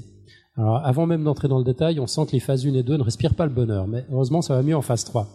Examinons tout ça en détail. Chaque personne gay ou bi a grandi dans un monde qui n'acceptait pas, voire qui rejetait avec hostilité un aspect fondamentalement constitutif de son identité. Chaque homo a compris très jeune qu'il y avait quelque chose de fondamentalement non conforme en lui, et a développé la croyance que ce quelque chose est fondamentalement inacceptable. On a vite fait d'intérioriser l'homophobie ambiante et d'adopter la croyance qu'on ne mérite pas d'être aimé. Alors la plupart des homos cachent, au moins un temps, cet aspect de leur identité, juste histoire d'être aimés, en restant persuadés que si les gens les aiment, c'est parce qu'ils ne savent pas. En gros, la croyance pourrait être formulée comme ceci. Il y a quelque chose en moi de tellement faux que si vous le saviez, vous ne pourriez pas m'aimer. En phase 1, en tant qu'homo, on cherche à éviter la honte, par le déni la plupart du temps. J'ai une confidence à vous faire, limite une déclaration de conflit d'intérêt. Je porte deux casquettes ici. Celle du podcasteur scientifique que vous connaissez, consciencieux, qui vous fait le compte-rendu de la lecture d'un ouvrage académique, et aussi celle d'un gay qui a réussi à vivre très longtemps dans le déni et qui peut témoigner de comment on vit tout cela de l'intérieur. J'avais réussi à me convaincre que mon orientation était un détail, un problème secondaire. Ce n'est qu'à l'âge de 42 ans que j'ai fini par réussir à prononcer ces trois mots. Je suis homo. Comme beaucoup d'autres, mais sans doute un peu plus longtemps, j'ai contourné la honte par le déni. D'autres le font par le suicide. Vous saviez que les homos se suicident quatre fois plus que la moyenne? Pourquoi avoir honte? Eh bien, parce qu'on manque furieusement de modèles. Quand j'étais ado, dans les représentations populaires, un homo, c'était la cage aux folles. Un vrai homme, c'était un type comme John Wayne. Et on n'imaginait pas embrasser un autre homme. Vous voyez souvent deux hommes qui se donnent la main dans la rue ou qui s'embrassent dans la file du supermarché? On commence à voir ça et là des, personnes, des personnages gays dans les séries télévisées. On progresse sur ce front. Il n'y a pas eu un mois en 2013 et 2014 sans qu'une célébrité du showbiz, du sport ou même d'Apple ne fasse son coming out. Mais on est encore loin, très loin, de permettre aux jeunes homos de s'identifier à des modèles positifs. Les homos sont interdits du don du sang dans de nombreux pays, quelle que soit leur pratique sexuelle. L'homosexualité est un crime dans près de 80 pays, parfois passible de la peine de mort. Le gay bashing, c'est-à-dire taper sur un homo, lui briser quelques membres et quelques côtes, lui arracher quelques dents et si possible de défigurer pour le plaisir, est encore une réalité, même ici, même maintenant. C'est pas quelqu'un qui a essayé de prendre un Uber pendant la grève des taxis, c'est quelqu'un qui s'est fait taper dessus parce qu'il se baladait dans la rue avec son ami. Et je vais même pas aborder la question des religions euh, et de la haine ouvertement assumée que la plupart d'entre elles proclament, au nom de l'amour du prochain. Contrairement à ce qu'on pourrait penser en constatant les progrès autour de nous, les raisons d'avoir honte ne manquent pas. La fin de la phase 1 est marquée par le coming out, étape indispensable pour passer à la suite. Une fois qu'on a accepté qu'on est gay, arrive la deuxième phase, compenser la honte. On s'affirme, on fait tout ce qu'on peut pour se valider avec sa nouvelle identité, plus ou moins bien acceptée. On veut un maximum d'aventure, on veut être aimé par un maximum de conquêtes. Les couples se font, se défont. On ne peut pas donner de l'amour quand on est profondément blessé dans ses émotions. À ce stade, la passion est dévorante. Dans ce qu'elle a de plus douloureux, on se surinvestit dans le travail, à la gym, on veut être le meilleur. Atteint d'un syndrome de Peter Pan, on vise l'éternelle jeunesse. En phase 2, dans ma compréhension, on se trompe de combat. On essaye de se prouver qu'on est authentique, qu'on est à l'aise, voire fier de son orientation, alors qu'en fait, on essaye de prouver au monde entier qu'au fond, on vaut quelque chose et qu'on mérite d'être aimé. On en fait beaucoup trop pour essayer de se sentir validé dans le regard des autres. La phase 3, cultiver l'authenticité, démarre avec un moment eureka, celui où on se dit enfin, vous savez quoi? Bah, il n'y a rien que je puisse ajouter à moi-même pour que vous puissiez m'aimer. Je ne peux être que moi-même, je dois être moi-même, vous devez m'aimer comme cela. Pour atteindre le Graal de la phase 3, on doit avoir répondu sincèrement à la question qui suis-je? Qu'est-ce qui me rend heureux? S'accepter vraiment, profondément, dépasser cette croyance initiale qu'on ne peut pas être aimé. On doit accepter qu'on peut être un homme même si on n'est jamais validé par son propre père. Qu'on peut être aimé même si les opposants de tout poil nous rappellent qu'on ne devrait pas exister. Et ce n'est qu'à partir de ce moment-là, moment qui chez certaines personnes malheureusement n'arrive jamais, qu'on peut vivre heureux et serein. L'auteur offre une série de conseils aux homos pour passer paisiblement à la phase 3. J'ai dû les zapper dans cette présentation, faute de temps, mais vous les retrouverez dans la version écrite de cette chronique sur podcastscience.fm. Ce que je retiens du livre. Alors même si on ne se reconnaît pas tous dans la chronologie proposée, le modèle théorique d'Alan Downs est très intéressant. Il se base sur un référentiel théorique énorme, des années d'observation clinique, son vécu propre, et je pense que ça donne des points de repère vraiment utiles. Ce que je retiens aussi, c'est la difficulté des deux premières phases, ou comment le fait que les gens, pensant bien faire pour la plupart, qui ne comprennent pas que l'immense majorité des homos n'ont pas choisi leur orientation et qu'une bonne partie aurait préféré être hétéro, font du mal en profondeur à leurs proches homos en refusant de les valider.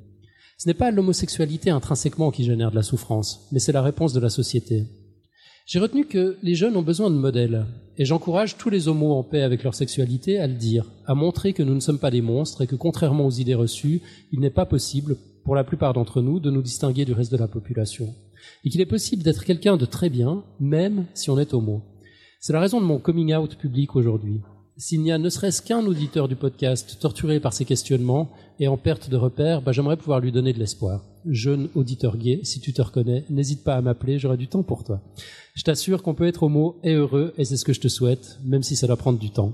J'ai surtout retenu que les, que les jeunes ont besoin d'amour et de validation. Alors, en tant que parents, amis, voisins, proches ou éloignés, quoi que vous fassiez ou disiez, les homos de votre entourage resteront homos. Vous n'imaginez sans doute pas par quoi ils sont passés avant de pouvoir vous en parler. Tout ce que vous pouvez faire, c'est les accepter comme ils sont, les aimer, les valider et les aider à s'accepter. Et voilà, je tiens un exemplaire, j'ai empilé déjà tout un tas de bordel dessus, euh, mais je tiens un exemplaire du livre en version papier à la disposition de quiconque voudrait l'emprunter, bien sûr, il est à son entière disposition.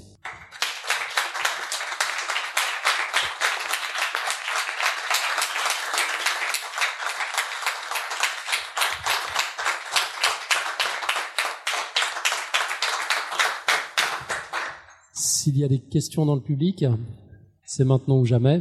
Autrement, on va, on va enchaîner. Donc, c'est pas la peine que je vous présente David Loureiro. Il fait partie des meubles. La séquence qui va suivre constituera un mini hors-série de son, de son podcast Lisez la science. Il va réaliser sous vos yeux la prouesse de vous parler de trois livres en six minutes chrono. David, on t'écoute. Bonjour à tous, merci Alan. Euh, donc comme tu l'as dit, je vais vous parler de trois livres qui traitent du, euh, de l'homosexualité. Alors soit euh, des livres sur euh, ce que la science a à en dire, soit sur un personnage que certains d'entre vous connaissent, ou au moins dont tout le monde a utilisé euh, des choses qui sont issues de ses travaux. Et donc je parle ici d'Alan Turing. De quoi vous occuper a priori pendant les vacances si vous souhaitez des bons livres sur le sujet. Le premier dont je vais vous parler, euh, c'est Conundrum, The Evolution of Homosexuality de Nancy Peters. Euh, je pourrais vous prévenir tout de suite, les références seront en anglais pour la plupart, pour, enfin tous les, trois livres. Il n'y a que celui d'Alan Turing qui, euh, où il y a une traduction qui existe. Et comme Alan, si vous voulez jeter un coup d'œil, je les ai amenés ici. Euh, donc Nancy Peters, c'est un écrivain freelance vivant à New York. Malheureusement, il y a assez peu d'informations sur elle, mais ça n'empêche pas le livre d'être de bonne qualité. Il est relativement court et il décrit la vision de la biologie comportementale sur la sexualité et son évolution. Le propos est assez clair. Il est illustré et toute personne souhaitant avoir une vision plutôt haut niveau de la question saura trouver dans ce livre un certain nombre d'informations relativement à jour et appuyé sur des études scientifiques sérieuses. L'auteur traite de l'homosexualité sans se limiter à l'espèce humaine, euh, ni à une culture ou une époque en particulier. On aborde ainsi sa présence chez les primates de manière large, mais aussi situation grecque, égyptienne ou chez les Maoris. Euh, le livre n'a pas pour but d'être exhaustif sur l'homosexualité, ce que la science pourrait avoir en dire, mais il sait fournir une base intéressante à qui souhaite se renseigner sur la question il remplit donc pleinement son office et la seule chose que j'aurais personnellement à lui reprocher, c'est son organisation. Certains diront comme un dossier de Robin, mais je suis pas d'accord. Certains sujets sont abordés selon un certain angle, puis l'auteur aborde un autre point et revient ensuite au premier. En tout cas, si vous êtes pressé, ce livre est pour vous. Le deuxième livre, euh, c'est Gay, Straight and the Reason Why, The Science of Sexual Orientation de Simon Levey. Alors, je ne sais pas si je corche son nom. Euh, Simon Levey, c'est un neuroscientifique américano-britannique qui s'est apparemment toujours intéressé aux structures du cerveau, aux liens possibles avec l'orientation sexuelle. Euh, il a eu une éducation supérieure de haute volée où il fréquenta successivement les bandes Cambridge, Göttingen et Harvard. Et il réalisa la majeure partie de sa carrière dans ce dernier établissement avant d'intégrer le Salk Institute for Biological Studies, où il réalisa l'étude pour laquelle il est sûrement le plus connu et qui portait sur le noyau INH3. Donc je crois que c'est celui dont Franck euh, a parlé tout à l'heure. Euh, il montra en effet une corrélation entre la taille de ce noyau de neurones et l'orientation sexuelle de son possesseur. À la différence du livre de Nancy Peters, celui-ci est plus volumineux euh, plus long à lire, mais il vaut vraiment le, le temps que vous y passerez, parce qu'il il, aura traité, enfin, dans ce qu'a dit Thomas notamment tout à l'heure et Franck, ça reprend pas mal de ces éléments, donc c'est vraiment une mine d'informations. J'ai jamais vu un livre aussi exhaustif, aussi bien référencé, aussi sérieux sur un sujet. Il est aussi différent par l'approche. Euh, Simon Levey se concentre sur l'humain et sur l'époque actuelle et va ainsi aborder tous les axes possibles de réflexion, la psychologie, la biologie, la génétique. Le livre est bien structuré. L'éditeur présente pour chaque axe un certain nombre d'hypothèses avec les élus associés, les résultats obtenus et ce qui en est ressorti en pour ou en contre. Euh, cet ouvrage est un bon complément à celui de Nancy Peters pour qui souhaite entrer plus en profondeur dans le sujet. On pourra remarquer que Simon Levey, dans son travail de référence et de recherche d'études sur les sujets abordés, ne cite malheureusement quasiment aucune étude francophone. Et puis le, le dernier livre, euh, le dernier livre parle d'Alan Turing. Euh, en tant que personne travaillant dans le domaine de l'informatique le jour, il représente un peu un, dieu de la spécialité, peut-être le seul que j'aurais envie de, de, à qui faire mes prières. L'un de ces esprits géniaux grâce à qui nous avons pu avoir à notre disposition cette technologie fantastique qui nous permet à tous de pouvoir commander des cuisses de poulet surgelées à 3 heures du matin depuis le fond de son lit, l'ordinateur bien sûr. Euh, blague à part, le travail de cet homme est juste fondamental pour notre société d'aujourd'hui et c'est et c'est sa vie qu'Andrew Hodges nous raconte de manière agréable et touchante. On découvre ainsi la vie du jeune Alan Turing, avec son amour de jeunesse pour Christopher Morcom, mort trop vite, et dont la perte resta ancrée en Alan pendant toute sa vie, Turing. On découvre aussi son travail lors de la Seconde Guerre mondiale pour le décryptage des messages produits grâce à la machine Enigma par les Allemands. On apprend aussi à quel point il a révolutionné les mathématiques à travers son article sur les nombres calculables et les machines de Turing, celui sur le principe d'imitation avec son fameux test pour déterminer si on a affaire à une machine ou un humain, son invention de la programmation, des fonctions, etc. On ne se rend pas compte à quel point est à l'origine de toute cette technologie, ces ordinateurs, tablettes et smartphones qui nous sont aujourd'hui indispensables. On en apprend aussi un peu plus sur la vie des homosexuels dans cette première moitié du XXe siècle anglais et comment s'est déroulée la fin de sa vie entre son arrestation, son procès, sa castration chimique et ses derniers jours avant son suicide en 54. Pour ceux qui auraient vu le film qui s'appelle The Imitation Game sur la vie d'Alan Turing, basé sur ce livre, très bon film en passant, vous découvrirez la vraie histoire, sur laquelle est censé baser le film d'ailleurs, d'Alan Turing. Un peu moins romanesque et moins d'espionnage, mais tellement plus intéressante. En conclusion, ce que je peux dire, c'est que j'ai vraiment appris beaucoup de choses sur l'homosexualité, certes, mais aussi sur ce scientifique formidable qu'elle fut Alan Turing, et sur les impacts des préjugés de la société sur les homosexuels au sens large. Le suicide d'Alan Turing, pour beaucoup, conséquence du traitement consécutif à son procès de l'atmosphère homophobe de l'époque, l'aura peut-être empêché de faire de nouvelles découvertes fantastiques et fondamentales. Dix ans se sont écoulés entre les deux articles fondateurs d'Einstein, sur la relativité restreinte et générale, imaginez ce que Turing aurait pu faire s'il avait vécu plus longtemps. Je vous conseille donc de lire ces livres et d'en proposer la lecture autour de vous. Ceci permettra peut-être de réduire les préjugés qui rongent notre société et d'éviter aux homosexuels de subir des pressions et des discriminations. Laissons les personnes LGBT++ s'épanouir car elles pourront sûrement rendre le monde plus beau et meilleur pour vous tous. Vous pouvez retrouver bien sûr l'ensemble de ces livres sur le compte de Goodreads de Science, il y a une étagère spéciale. Merci.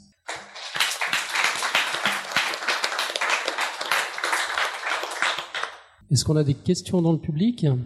On en a une devant Très rapidement, c'est pas vraiment une question, c'est en tant qu'informaticien, je confirme qu'Alan Turing est c'est un génie. Voilà, je savais aussi euh, son orientation. C'est à lui qu'on doit effectivement l'essentiel de ce qu'on manipule aujourd'hui autour de nous. Je vous invite, euh, si ce n'est à lire effectivement le livre, euh, à vous renseigner sur ce personnage qui est parmi les plus grands génies de la science à mon, de mon point de vue. Voilà. Merci. Et si on n'a pas d'autres questions, je vois, il y a eu une énorme production de dessins, d'après ce que j'ai compris. il est temps qu'on fasse un point. Alors, je vous raconte pas quoi. Donc euh, la, la, production des dessins, bah, c'est juste énorme, c'est beau en plus, c'est complètement fou. Donc on commence par un dessin par euh, Steph, où un mec un petit peu baraque, euh, un petit peu, euh, un petit peu FN, on va dire, euh, dit mon fils, il ne joue qu'à la guerre, il n'a pas le droit de pleurer et jamais câlin, comme ça, il sera, c'est sûr qu'il sera hétéro. Hétéro, je ne sais pas, mais psychopathe, il y a plus de chances. Le docteur Frankenstein et sa création qui lui fait un gros câlin, donc au docteur Frankenstein. Pour le coup, j'espère vraiment que c'est parce que j'ai implanté un cerveau d'homosexuel. C'est un dessin de- d'Arnaud Raphaëlian. Donc dans la série Facteur de FIP, on a le facteur social avec un mec euh, qui a l'air d'un petit peu dans, la dèche et qui dit t'as pas 100 balles. Euh, les homophobes élargissent leur cible. Donc euh, un mec qui porte un t-shirt de la manif pour tous accuse sa femme. Si le prochain n'est homo, ce sera la faute à tous les trois. donc un dessin de Mel. Mutation génétique, encore un dessin de FIP, euh, qui dit donc deux, deux lapins disent à leur fiston, fiston, il faut qu'on parle puisque le fiston, en l'occurrence, c'est un- une petite souris. Dans la série Facteur, on a le facteur prédictif. Je vois que le courrier sera en retard. Ensuite, un dessin de Diti. J'ai aussi tenté d'appliquer une pression verticale uniforme sur des drosophiles mâles pour voir si cela influe sur leur orientation sexuelle. Et alors, professeur? Eh bien, de façon très curieuse, cela supprime tout intérêt pour l'autre sexe. C'est normal, ils sont complètement écrabouillés. Donc, de l'importance de ne pas faire appel à n'importe quel type en blouse blanche. Un dessin de Inti. Euh, nous allons donc commencer une thérapie de conversion, annonce un professeur. Je vous garantis qu'au moment de son suicide, votre enfant sera 100% hétéro. Ah, merci Seigneur. Euh, au moment de l'enchaînement des deux parties, euh, Philippe a fait un dessin où il y a un lapin qui est enchaîné avec euh, du latex sur lui qui dit on enchaîne. Ensuite, un dessin toujours de Philippe, quelque chose en moi de Tennessee. Eh Tennessee, doucement. Bon, t'arrêtes de chiner, oui. Euh, un dessin de Ditty avec euh, Harry Potter qui dit bah moi aussi je suis sorti du placard. Et un dessin de Cam, les phases de l'homosexualité, la honte, compenser la honte et cultiver l'authenticité. Quelqu'un qui est avec un sac à dos et qui dit les champs de l'authenticité, c'est où s'il vous plaît? Et voilà. Et pour finir, un dessin de notre pouillot national qui fait ça à distance. euh, Voilà, et qui fait ça avec beaucoup d'efforts, parce que je sais même pas s'il arrive à écouter en live tellement on a des problèmes techniques. voilà, et Comme donc d'hab. il nous fait orientation sexuelle à la recherche des indices. Oh bon sang, il aime les ours, oh là là, est-ce déterminant? Voilà, voilà. Merveilleux, bravo les amis.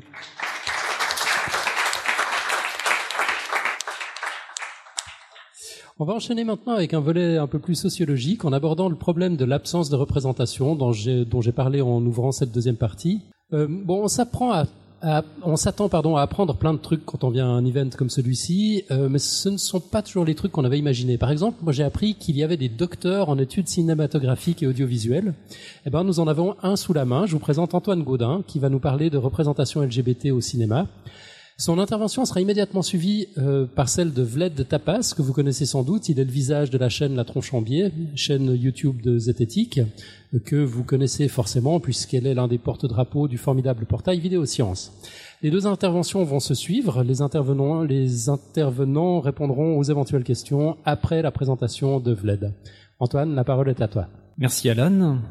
Alors il est vrai que la représentation filmique de la diversité sexuelle est un sujet d'une importance capitale, euh, surtout lorsqu'on prend en compte l'impact euh, cognitif et affectif des films sur la vie de leurs spectateurs, notamment dans les périodes de l'enfance et de l'adolescence, lorsque vont se construire les orientations sexuelles et les identités de genre. S'il y a bien un aspect récurrent dans les témoignages des personnes qui ont grandi, qui se sont découvertes homosexuelles avant les années 90, euh, c'est le fait d'avoir éprouvé euh, un sentiment de solitude, d'invisibilité, voire d'autodénigrement, devant l'absence dans le cinéma et les grands médias de références autres que négatives et caricaturales à leur situation. Les représentations homosexuelles ont cependant toujours existé au cinéma sous une forme ou sous une autre, excusez-moi. Et la question de leur évolution reste une question immense et complexe, impossible à balayer en cinq minutes, du moins si on voulait prendre en compte toutes les époques et toutes les cinématographies. C'est pourquoi ici, je ne propose d'évoquer que le cinéma hollywoodien, euh, d'abord parce que c'est le cinéma le plus largement diffusé et par conséquent le plus influent en termes culturels. Ensuite parce que euh, reflète et synthétise à merveille l'évolution des mœurs aux États-Unis et en Occident et qui nous permet donc d'observer et de mettre en perspective cette évolution à travers des incarnations filmiques destinées à peupler l'imaginaire du plus grand nombre. On peut ainsi dire que depuis plus d'un siècle, Hollywood contribue à dessiner dans l'imaginaire collectif un ethos amoureux et sexuel, c'est-à-dire un monde d'existants et d'invisibles, de possibles et d'impossibles, de relations souhaitables et de relations prohibées, de façon valorisante et de façon inconvenante de vivre l'amour et la sexualité. Cette vision propagée par les films au grand public, elle a pu évoluer significativement, mais elle s'est la plupart du temps accordée avec la construction culturelle au long cours dans nos sociétés de l'hétérosexualité monogame bourgeoise comme système relationnel dominant.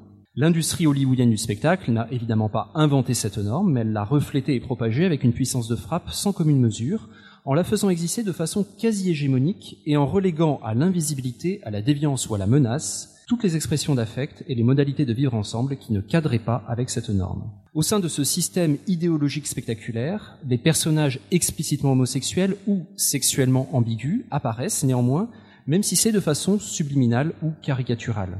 Au cours du XXe siècle, ils sont le plus souvent présentés de façon à susciter le rire moqueur, la pitié ou la peur.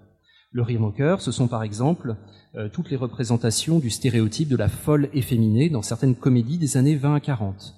La pitié, ce sont ces représentations d'adolescents ou d'adultes homosexuels euh, comme des êtres en souffrance, des désaxés, des malades à traiter, notamment dans certains classiques des années 50 comme Thé et Sympathie de Vincent Minelli, dans lequel un jeune homme présentant un comportement non conforme à son genre se voit rééduqué par la modification de ses facteurs environnementaux.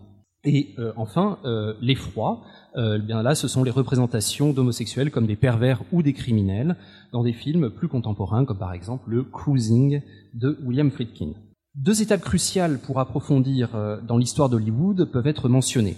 Alors d'abord, il y a l'établissement au début des années 30 du fameux Code Hayes, qui était un code de bienséance fondé sur la morale religieuse puritaine et l'arrivée de ce code va mettre un frein à certaines représentations filmiques de l'ambiguïté du désir et de la sexualité humaine qui étaient encore abordées dans la période qui précédait donc l'établissement de ce code. Par exemple, en 1931, dans Morocco de von Sternberg, on pouvait voir Marlène Dietrich embrasser une femme.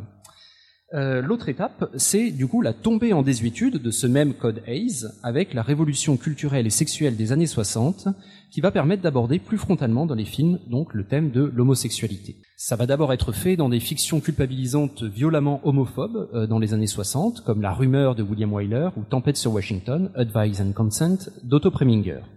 Euh, des fictions dans lesquelles les personnages homosexuels sont caractérisés par la haine d'eux-mêmes et le désespoir, au point de ne jamais terminer le film autrement que par un suicide. Ensuite, il y aura des films plus positifs, notamment dans les années 70, par exemple le Boys in the Band de William Friedkin, qui est le premier film hollywoodien où tous les personnages sont gays et a priori à peu près fiers de l'être. Euh, des films qui, dans la lignée de celui-ci, vont associer l'homosexualité à d'autres modes de vie alternatifs, euh, c'est les milieux artistiques, euh, la consommation de drogue, etc., et qui ne vont pas toujours échapper, ces films, à l'approche en termes de folklore communautaire.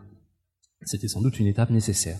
Pour voir une des premières représentations non hystérisées d'un personnage homosexuel dans un film hollywoodien, il faut attendre le film Cabaret de Bob Fosse en 1972. Et pour voir le premier film tourné par Hollywood et mettant en scène une romance homosexuelle au moyen des stratégies de représentation traditionnellement adoptées pour dépeindre les histoires d'amour hétéro mainstream, il faudra attendre les années 1980 et le film Making Love de Arthur Hier, euh, et encore, les producteurs de ce film, à l'époque, ont jugé utile d'avertir leur audience de cette particularité par un écriteau placé en début de projection, qui disait en gros, attention, vous allez voir deux hommes se caresser et s'embrasser. Euh, de la part de la Fox qui venait de produire Alien, euh, on apprécie l'attention. Cela ouvre la voie donc à la période actuelle où les personnages euh, désignés comme gays, certes toujours minoritaires, sont quand même beaucoup plus présents à l'écran, euh, parfois dans la fonction un petit peu secondaire des people next door originaux, mais bien sous tout rapport, servant de faire valoir aux héros, parfois propulsés eux-mêmes comme héros rationnels et positifs de fiction à Oscar qui vont brandir haut l'étendard de la tolérance, comme par exemple Philadelphia ou Brokeback Mountain. Si la période des années 90 et 2000 est donc beaucoup plus rassurante et bienveillante de ce point de vue, il ne faut pas voir néanmoins cette euh, période comme le symbole d'une soudaine homophilie propre à Hollywood, mais plutôt comme l'incarnation pragmatique d'une industrie cinématographique soucieuse avant tout de ses intérêts économiques et qui a toujours su s'adapter au goût du public et à l'évolution des mentalités, même si c'est avec un certain retard par rapport à la société qu'elle dépeint. Cela étant, pour nuancer un petit peu, même aux époques les plus conservatrices de son histoire, Hollywood a pu ponctuellement fournir à l'imaginaire collectif des éléments pour négocier avec la norme hétérosexuelle dominante, voire pour la subvertir. Les codes imposés du spectacle familial n'empêchent pas la mise en place d'un jeu subtil de reconnaissance et d'appréciation entre des artistes qui conçoivent des messages sous-jacents dans leurs films et une partie de leur audience entraînée à décrypter les symboles et les procédés de mise en scène employés à cette fin, et c'est ainsi qu'Hitchcock, par exemple, dans des films comme Rebecca ou La Corde dans les années 40, a pu proposer d'étonnantes représentations cachées de l'homosexualité masculine comme féminine. Il en est de même pour certaines célébrations de l'ambiguïté sexuelle déguisée en comédie grand public, comme le fameux Certain Lem Show de Billy Wilder, ainsi que de certaines formes particulièrement romantiques d'expression de l'amitié entre hommes, dans des films comme Top Gun, ou entre femmes, dans des films comme euh, Thelma et Louise. Ce sont des films qui ne traitent pas directement de l'homosexualité, mais qui laissent facilement la porte ouverte dans l'imaginaire du spectateur. On peut donc dire pour conclure que les représentations de l'homosexualité dans le cinéma hollywoodien ont majoritairement épousé les contours d'une idéologie dominante violemment puritaine et hétéronormée, tout en préservant des possibilités de lecture multiples, des espaces de négociation, pour que chaque spectateur puisse accueillir devant les films des questionnements intimes sur la complexité et l'ambivalence de la sexualité, de la sexualité humaine. Pardon. Et comme il est dit à la fin de certains Lem Show, personne n'est parfait. Merci Antoine.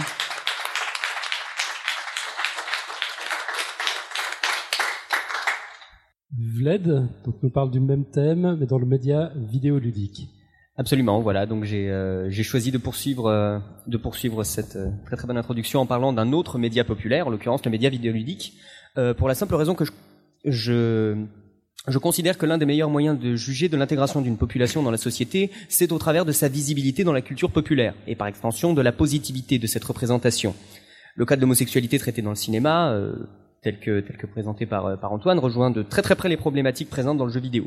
Je vais donc développer en parlant ici de la bisexualité dans le jeu vidéo, un cas qui pose problème à cause de l'implication directe du joueur dans la consommation du produit artistique, ainsi que des transidentités.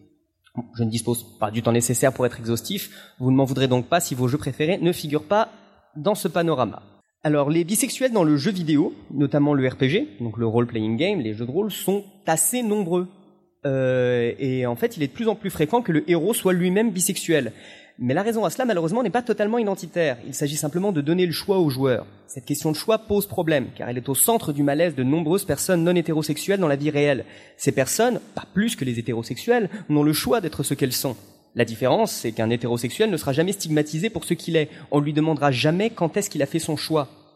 En fait, le personnage joueur est rarement véritablement bisexuel. Il a plutôt une absence d'orientation, ce qui permet d'offrir au joueur la possibilité d'une romance avec un joueur du sexe de son choix. Même chose pour les personnages dits romançables, c'est-à-dire ceux avec lesquels on peut avoir une histoire d'amour, qui sont là pour que le personnage joueur puisse avoir une histoire avec eux, quel que soit son sexe. Et euh, si le jeu... Et là où ça pose problème, c'est que si le joueur ne désire à aucun moment voir la moindre évocation à l'homosexualité, la bisexualité ou à tout autre type de sexualité, il ne sera jamais rien dit sur la question. Les personnages non joueurs et non romançables bisexuels, eux, sont rares. Des personnages comme Vamp, par exemple, dans Metal Gear, qui est identifié comme bisexuel et dont la sexualité a même un impact sur le scénario. Et c'est bel et bien ça qui est gênant. Parce que offrir le choix de sa sexualité au joueur, c'est une très très bonne chose, pour lui permettre de s'identifier à sa guise à son personnage. C'est très important. Mais que les sexualités non hétérosexuelles soient victimes d'une omerta si le joueur ne veut rien en entendre pose problème. J'entends par là que s'il ne fait pas les bons choix de dialogue, le joueur pourra ne jamais savoir que les questions LGBT étaient intégrées dans le jeu, ce qui montre bien que ça reste un tabou volontairement maintenu. On vante souvent le progressisme d'un jeu comme les Sims, par exemple, dans lequel les homos et les hétéros ont tous les mêmes droits. Sauf que dans les faits, dans un jeu comme les Sims, il n'y a ni homo ni hétéro. Tout le monde se retrouve dans le cas de cette bisexualité par défaut, et du coup, loin de répondre à la question de la sexualité, un tel jeu, un tel jeu décide tout simplement de ne pas la poser. Il n'y a pas de véritable effort fait dans le développement du gameplay pour intégrer la complexité de cette question. À l'inverse, dans un jeu vidéo comme Fable, on trouve des personnages hétérosexuels, homosexuels ou bisexuels, mais tous sont identifiés, variés, multiples, mais identifiés. D'ailleurs, point intéressant dans un autre jeu, Dragon Age Inquisition, qui est un jeu assez remarquable sur le plan du progressisme, on a la possibilité de romancer, donc d'avoir une histoire d'amour, comme je le disais, avec Dorian, un personnage homosexuel, ou Iron Bull, un personnage bisexuel. Eh bien, si le joueur, si le personnage principal ne sort avec aucun de ces deux personnages, mais qu'ils sont tout, de même intégrés dans l'équipe, ils finiront par se rapprocher et par nouer une histoire d'amour tous les deux. La relation homosexuelle n'est pas ici une, éventuelle et timide possibilité à laquelle on accède qu'en faisant les bons choix de dialogue, comme si on voulait le cacher. C'est là, ça existe, on le montre. Parce que des fois, les hommes sortent ensemble, hein, il faut s'y faire, c'est comme ça. Et la question LGBT est, également élargie au domaine des identités. Il me semblait donc important de parler un petit peu des transidentités. Avant de commencer, je voudrais clarifier un point. Je n'emploierai pas le terme massivement utilisé de transsexualité, pour la simple raison qu'il suggère que cette question a quelque chose à voir avec la, la sexualité. Or, il n'en est rien. car il faut distinguer orientation sexuelle et identité sexuelle, comme ça a déjà été très très bien expliqué dans la première, euh, dans la première partie de ce podcast science. Donc je vais ici favoriser le terme de trans et le terme de transidentité. Tout cela ne devant pas être confondu avec le travestissement, qui, comme son nom l'indique, consiste pour une personne à adopter des codes non conformes à son genre. C'est souvent ludique et non associé à l'identité. Les trans sont globalement méconnus et mal compris. Nous sommes nombreux à nous sentir à l'aise avec notre sexe biologique, mais ce n'est pas le cas de tous. Certains même refusent de s'identifier à un genre. On a parlé des gender fluids tout à l'heure. Et il va de soi que la méconnaissance des trans s'étend au domaine de la pop culture. Les cas sont rares, à l'exception de certains jeux japonais, mais il faut reconnaître que le travestissement est plus fréquent dans leur culture où l'androgynie est parfois perçue comme une qualité, voire un canon de beauté. Il y a un cas qui vient facilement à l'esprit quand on pense aux, transidentités, puisqu'il est issu d'un jeu extrêmement connu. Il s'agit du cas de Shake dans Zelda Ocarina of Time. Pour rappel, la princesse Zelda risque de se faire enlever par Ganon, schéma traditionnel, princesse enlevée par un, par un méchant, etc., etc. Sa gouvernante la protège et l'encourage à se déguiser en homme pour passer inaperçue. Elle devient alors Shake et aide Link dans sa quête. Toutefois, Zelda n'a aucun problème avec son identité sexuelle. Elle change de genre pour des raisons extra-personnelles. Il s'agit donc ici bel et bien d'un travestissement. Ce n'est pas un personnage transsexuel. L'un des meilleurs cas de transidentité que j'ai rencontré dans le jeu vidéo vient encore une fois de Dragon Age, qui est décidément euh, vraiment un jeu très très progressiste, dans lequel on rencontre le personnage de Crémisius. Né femme, il se déclare guerrier et ses comportements sont masculins sur le plan, du, de l'identité du genre. Euh, il est d'ailleurs désigné par le masculin de manière systématique. Au détour d'un dialogue, Iron Bull, son patron dont j'ai parlé précédemment, explique au personnage joueur que si Crémisius veut être considéré comme un homme, alors c'est un homme. Fin de la discussion. Parce qu'au fond, qui d'autre est plus qualifié pour décider de son identité que lui-même? Et soit dit en passant, on ne sait rien de la sexualité de Crémisius. Il pourrait être attiré par les hommes, les femmes, les deux, ou même être asexuel. Parce qu'il est important d'insister sur le fait que les notions de genre et de sexualité sont séparées. Comme un homme qui naît homme peut se sentir attiré par les hommes, une femme qui naît homme peut se sentir attirée par les hommes également. Maintenant, il y a un cas très très intéressant dans le jeu vidéo, c'est le cas de Poison, qui a fait couler beaucoup d'encre. Poison est un personnage de Final Fight, clairement identifié comme transgenre. C'est donc l'un des premiers personnages trans de l'histoire. Hélas, le passage en Amérique du Nord s'est plutôt mal fait, et le personnage s'est vu remplacé par un homme. On a à cette fin changé les sprites du personnage, c'est-à-dire son visuel et ses animations. Chose impossible au cinéma, ce qui fait de ce cas-là un problème typiquement vidéoludique. En somme, pour régler le problème d'un trans, on a décidé de faire opérer à ce personnage une régression. On lui a littéralement refusé son droit de changer de sexe. Heureusement, Poison a été rétabli très très vite. De nombreuses rumeurs courent sur le compte de ce personnage et malgré les affirmations des développeurs au sujet de son caractère transgenre, les fans sont nombreux à vouloir faire croire qu'il s'agit d'une femme. Il faut dire euh, ce qu'il faut là où il faut, hein, ça fait aucun doute. Et qu'il correspond à merveille au standard, euh, au standard du canon féminin. Euh, il y a une très très bonne vidéo sur YouTube qui parle du cas Poison que, vous pouvez euh, trouver, je pense, en tapant Poison trans Transgender sur, sur YouTube et qui, et qui revient là-dessus. Voilà, et le souci avec les, euh, les questions LGBT, c'est avant tout un profond manque de reconnaissance. Dans le plus strict du terme, on ne les voit pas. Euh, la série The Walking Dead a fait couler beaucoup plus d'encre après un baiser homo qu'à la suite de nombreuses tueries, y compris sur des petits-enfants. Ça rejoint un petit peu le cas de, de, de Alien euh, versus... euh, quel était le nom du film déjà? Non, non, non, euh, Alien contre le film dont tu parlais Ah, tout à l'heure. pardon, Making Love. Making Love, tout à fait. C'est pas tout à fait pareil.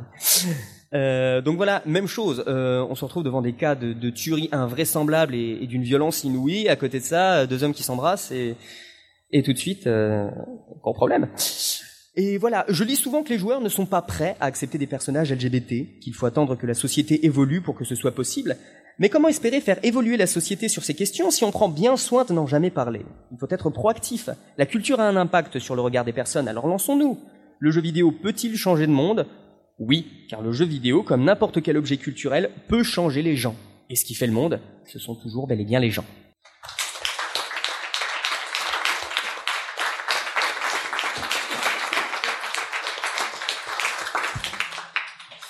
Merci Antoine, merci Vled. Est-ce qu'on a des questions dans le public?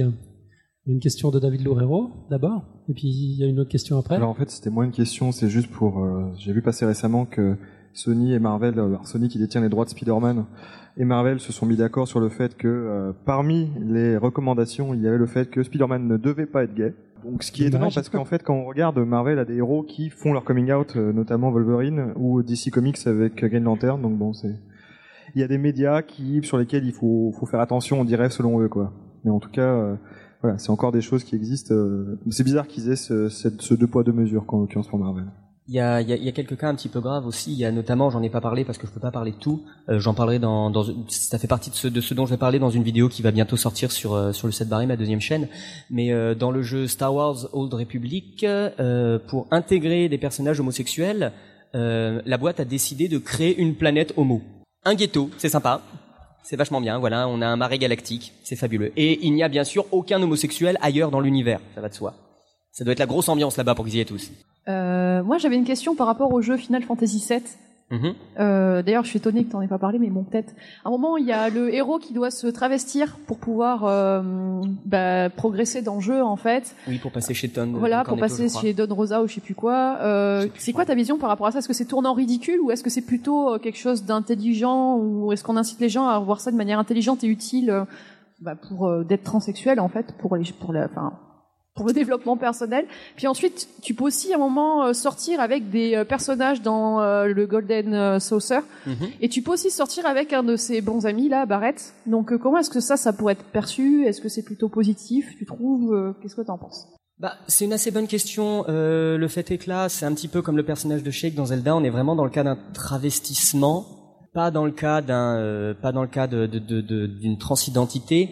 Euh, le souci, pour moi, là, euh, il n'est pas vraiment homophobe. Il est plus, euh, il est plus misogyne parce que le personnage doit se transformer en femme pour pouvoir euh, attiser le- les faveurs sexuelles d'une personne chez qui il doit se rendre. Et bon, du coup, il y a une très très légère objectivation de la femme et femme qu'il doit devenir. Euh, Pour moi, le problème, il est plus gênant à ce niveau-là qu'au niveau de, de l'identité du personnage, en fait. On a une question au fond de la salle? Il doit y avoir une petite lumière verte sur le micro s'il fonctionne. Non, c'est Ah, pour, euh, c'est pas un petit peu paradoxal en fait de dire que les gens globalement dans le jeu vidéo sont pas forcément prêts à avoir ce genre de thématique, alors qu'on parle toujours d'identification aux personnages par rapport aux joueurs, et qu'il y a quand même, je crois, énormément d'hommes qui jouent, qui choisissent des femmes quand on a le choix en fait du, du type de personnage qu'on joue, et je crois qu'il y a moins de joueuses qui prennent des hommes pour jouer. C'est c'est une bonne question. J'ai pas les chiffres en tête. Alors est-ce que c'est euh, est-ce que c'est paradoxal? Oui, c'est c'est complètement paradoxal. Effectivement, de toute façon, euh, de comme comme, je le disais euh, tout à l'heure, de, de de prétendre que euh, que le jeu ne doit ne doit pas en parler, j'ai bien compris. Euh, et ensuite, il y a il y a deux manières d'incarner. Il y a deux manières de jouer à un jeu vidéo. On va soit avoir envie de d'incarner un personnage, soit avoir envie d'une certaine manière de l'admirer en quelque sorte. Par exemple, il y a, il y a très très peu de gens qui ont comme premier réflexe de faire un personnage qu'ils ne trouvent pas attirant. Donc, soit ils vont aller vers ce, à quoi ils ont envie de ressembler, ou, ce, ou, projeter leur propre persona dans le jeu, soit un personnage qu'ils vont trouver attirant. Est-ce que j'ai répondu à la question? Et puis deux- éléments peut-être aussi, c'est que des fois de toute façon il n'y a pas de choix, donc il y a beaucoup de femmes qui ont joué des hommes, et, euh, et accessoirement il y a certains jeux où c'est un avantage de prendre un sexe par rapport à un autre. Mhm. Je pense par exemple, je crois que c'est Fallout où ça apporte des avantages en séduction de prendre une femme. Donc alors peu on peut en discuter, encore, etc. Mais euh, mais voilà, mais du coup ça peut euh, orienter le choix qui va pas être une orientation euh, sexuelle. Moi j'avais une question pour vous deux en fait, pour vous deux au sens où c'est toi qui m'as fait réagir, mais c'est plutôt hors du jeu vidéo. C'est que tu m'as fait penser à un dessin animé où je trouvais que ça valait l'occasion si vous le connaissiez d'en parler, surtout qu'il est assez vieux. C'est Radma un demi. Je savais que tu allais dire Voilà, un demi. on a quand même un personnage, pour ceux qui connaissent pas, qui la moitié du temps est un homme, l'autre moitié une femme, quoi. Et euh, il a, je sais plus, un- je crois que quand il tombe dans la flotte, il devient une femme. Non, il, euh, c'est son ou un truc comme ça. Mais enfin, c'est, il peut changer euh, de sexe assez régulièrement. Je sais pas s'il y a des choses intéressantes à dire là-dessus ou. Euh... Voilà, C'est ça, eau c'est froide par une rapport à la femme et eau chaude un homme, c'est ça? Intéressant, je pense pas, parce que c'est plus, c'est plus utilisé comme un ressort comique. Il n'y a pas vraiment de, de questionnement identitaire euh, dedans. Je sais pas ce que t'en penses, Antoine. C'est, plus ton domaine euh, pour le coup. Alors euh, oui, mais alors du coup moi je dois confesser mon ignorance de ce dessin animé, donc euh, je me pencherai sur. Euh, j'ai- je me pencherai sur le cas dès que j'en aurai l'occasion, mais en revanche euh, ta question m'a fait penser à un dessin animé de Walt Disney euh, que j'ai vu il y a très longtemps, donc je ne pourrais pas vous en parler en détail, mais qui s'appelle Mulan. Euh, sur, euh, eh bien, je crois que c'est un, une jeune princesse euh, euh, qui doit se camoufler en homme et qui va euh, en, en tant qu'elle est déguisée en homme, rentrer dans un jeu de séduction avec un homme qu'elle trouve mignon et qui lui est troublé par elle sans vraiment savoir ce qui lui arrive puisque ce qu'il voit en face de lui c'est un c'est un jeune homme. Et donc c'est assez intéressant de voir que dans quand même l'industrie du spectacle la plus conservatrice et familiale qui soit, c'est-à-dire Walt Disney, dans les années 2000, je crois approximativement la date de sortie de Mulan, euh, on peut avoir ce genre de jeu identitaire autour de la sexualité euh, qui euh, évidemment ne va pas extrêmement loin dans Mulan, mais qui rappelle quand même les grandes heures des films hollywoodiens qui justement sous couvert de faire rire du travestissement ont réussi à créer un trouble dans le genre et un trouble dans les orientations sexuelles qui allait bien au-delà de la petite farce grivoise. Je pense notamment donc à certains shows euh, dont on a parlé tout à l'heure de Billy Wilder, où euh, on se souvient quand même que le personnage masculin qui est déguisé en femme pour un motif scénaristique pendant tout le film, un homme tombe amoureux de lui, le drague, et lui il se laisse quand même vraiment faire. Et au bout d'un moment, il se dit ça peut plus durer, il faut quand même que je lui dise. Alors il veut convaincre l'autre que euh, ce n'est pas une bonne idée euh, d'être ensemble. Il lui dit, tu sais, j'ai mauvaise haleine, etc. Bon, enfin, l'autre lui dit, mais ça, ça c'est pas grave. Et à la fin, il jette sa perruque et dit, mais je suis un homme. Et son interlocuteur lui dit, personne n'est parfait, justement. Et ça, c'est quand même le moment où justement la, frontière, en quelque sorte, des orientations sexuelles a été tout, disons, tout benoîtement tranquillement franchi dans un film grand public à une époque où la censure était extrêmement euh, dure à l'égard de ces euh, représentations-là. Donc d'une certaine façon, on pourrait dire que Moulin, euh, 40 ans plus tard, c'est une forme de réintégration euh, dans le grand spectacle familial de ce type d'audace qui pouvait être le fait d'auteurs en vue à Hollywood dans les années 30 à 60. On a encore une question au fond de la salle, puis après on aura une question qui remonte de Twitter ou de la chatroom. Oui, de la chatroom, ouais, c'est So qui, qui dit. Ouais, après, on disait. Pardon. Euh, J'avais une question sur la représentation euh, cinématographique euh, des homosexuels. Euh, chaque, alors, pour les séries télé euh, aux États-Unis, il y a des quotas pour, euh, par exemple, les acteurs noirs. Est-ce que c'est quelque chose Donc, une série a un minimum d'acteurs noirs obligatoirement dans son casting? Est-ce que c'est quelque chose que on pourrait, alors souhaiter, ça serait pas le bon terme, mais transposer, alors à la communauté LGBT, mais à n'importe quelle minorité? Est-ce que c'est quelque chose qui, au-delà d'être dans les tuyaux, serait vraiment une solution? Alors, je voudrais pas me prononcer euh, de façon trop normative sur la question, mais en, en, au fond, je pense que c'est déjà un petit peu ce qui a lieu de manière implicite. C'est-à-dire qu'il n'y a pas une politique de quota euh, euh, décrite comme telle et inscrite dans la législation, euh, ni même dans les codes de production, mais euh, on sent bien, quand on regarde les films hollywoodiens de grandes séries, des années 90 et 2000, mais également euh, les séries télé de ces mêmes époques, que le personnage gay euh, qui va être pas forcément et même très rarement le centre de l'attention, mais qui va faire partie du décor, qui va introduire une petite touche, alors souvent d'originalité, mais en même temps on le présente toujours comme quelqu'un de très bien parce qu'attention il faut pas heurter les sensibilités, etc. Bon, on sent quand même que ce type de personnage, un peu comme euh, le bon copain noir, euh, il est très présent, euh, je dirais, de façon un peu spontanée. Hein, voilà, un peu spontané et euh, c'est vraiment intéressant de constater ça sous l'angle euh, du mouvement culturel parce que ça tranche énormément avec les périodes qui précédaient.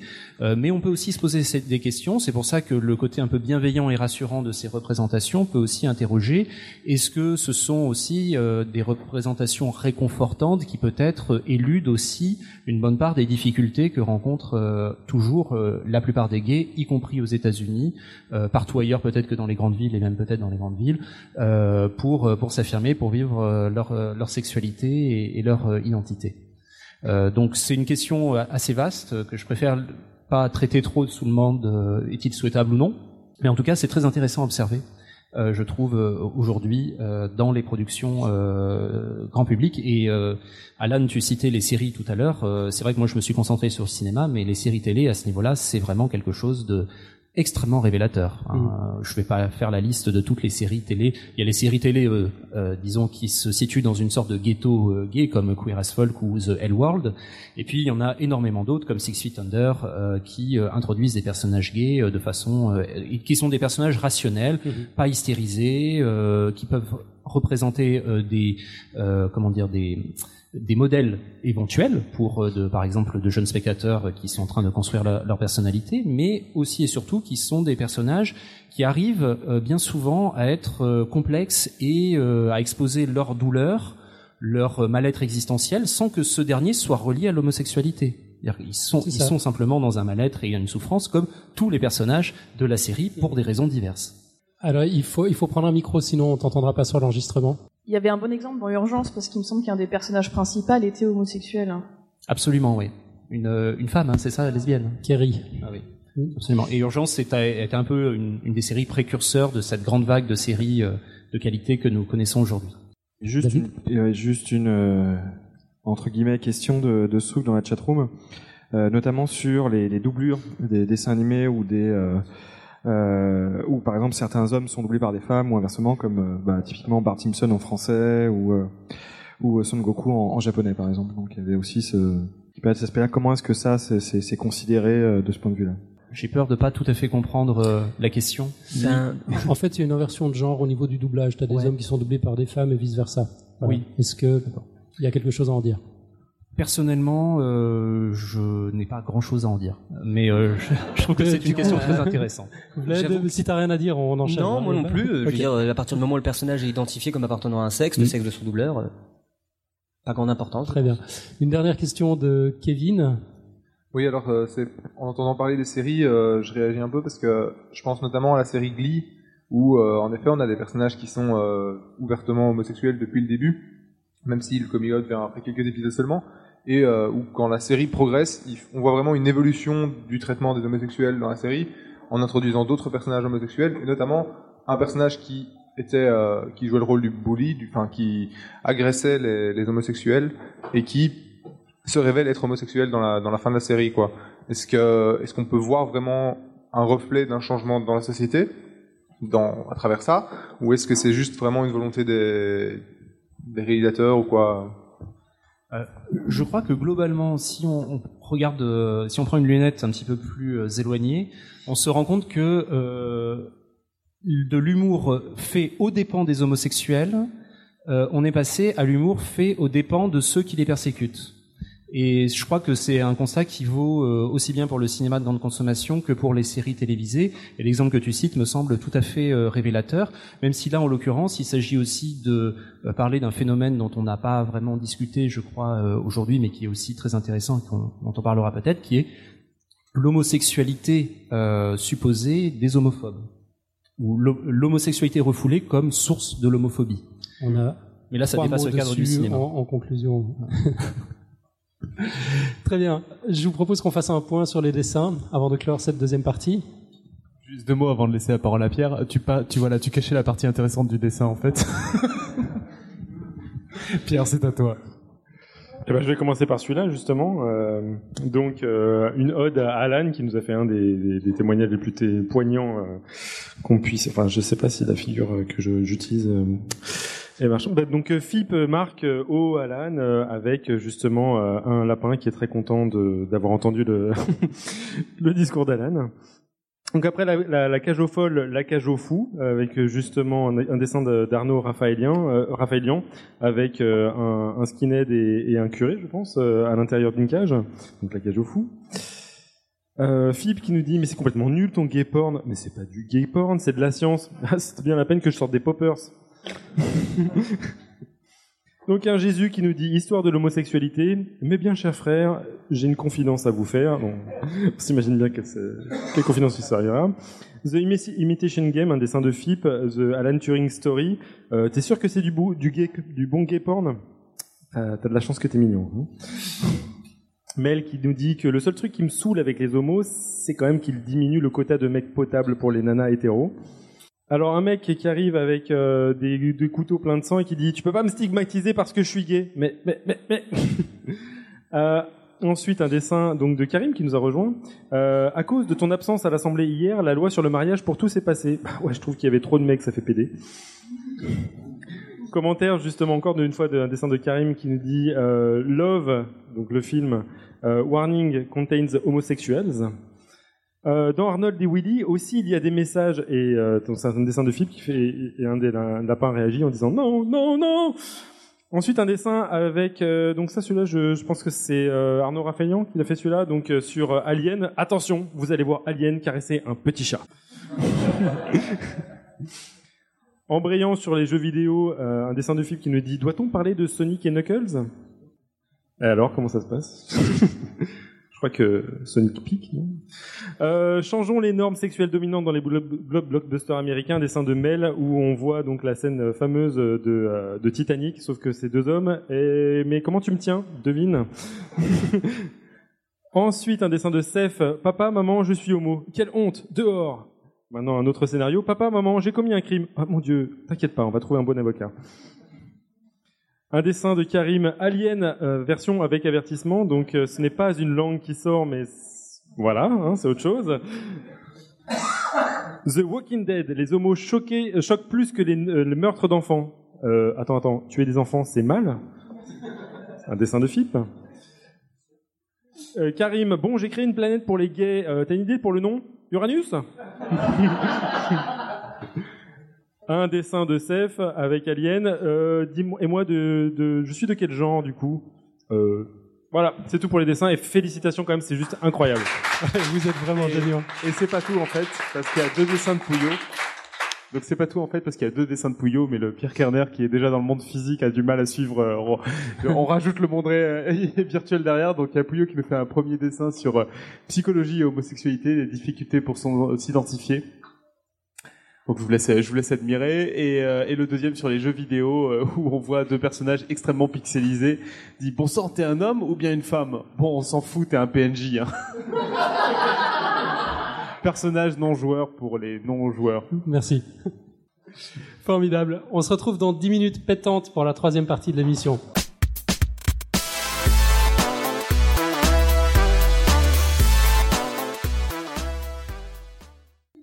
Donc, troisième et dernière ligne droite de cette émission marathon. Voici la partie intitulée Homo et société. On va démarrer en parlant politique avec un Xil très en forme qui a réussi pour nous l'incroyable prouesse de traiter d'un sujet en cinq minutes. Vraiment. si vous ne me croyez pas, à vos chronos. Bonjour Alan, bonjour Podcast Science. Je vais donc essayer de vous parler en 5 minutes du mouvement et de la théorie queer.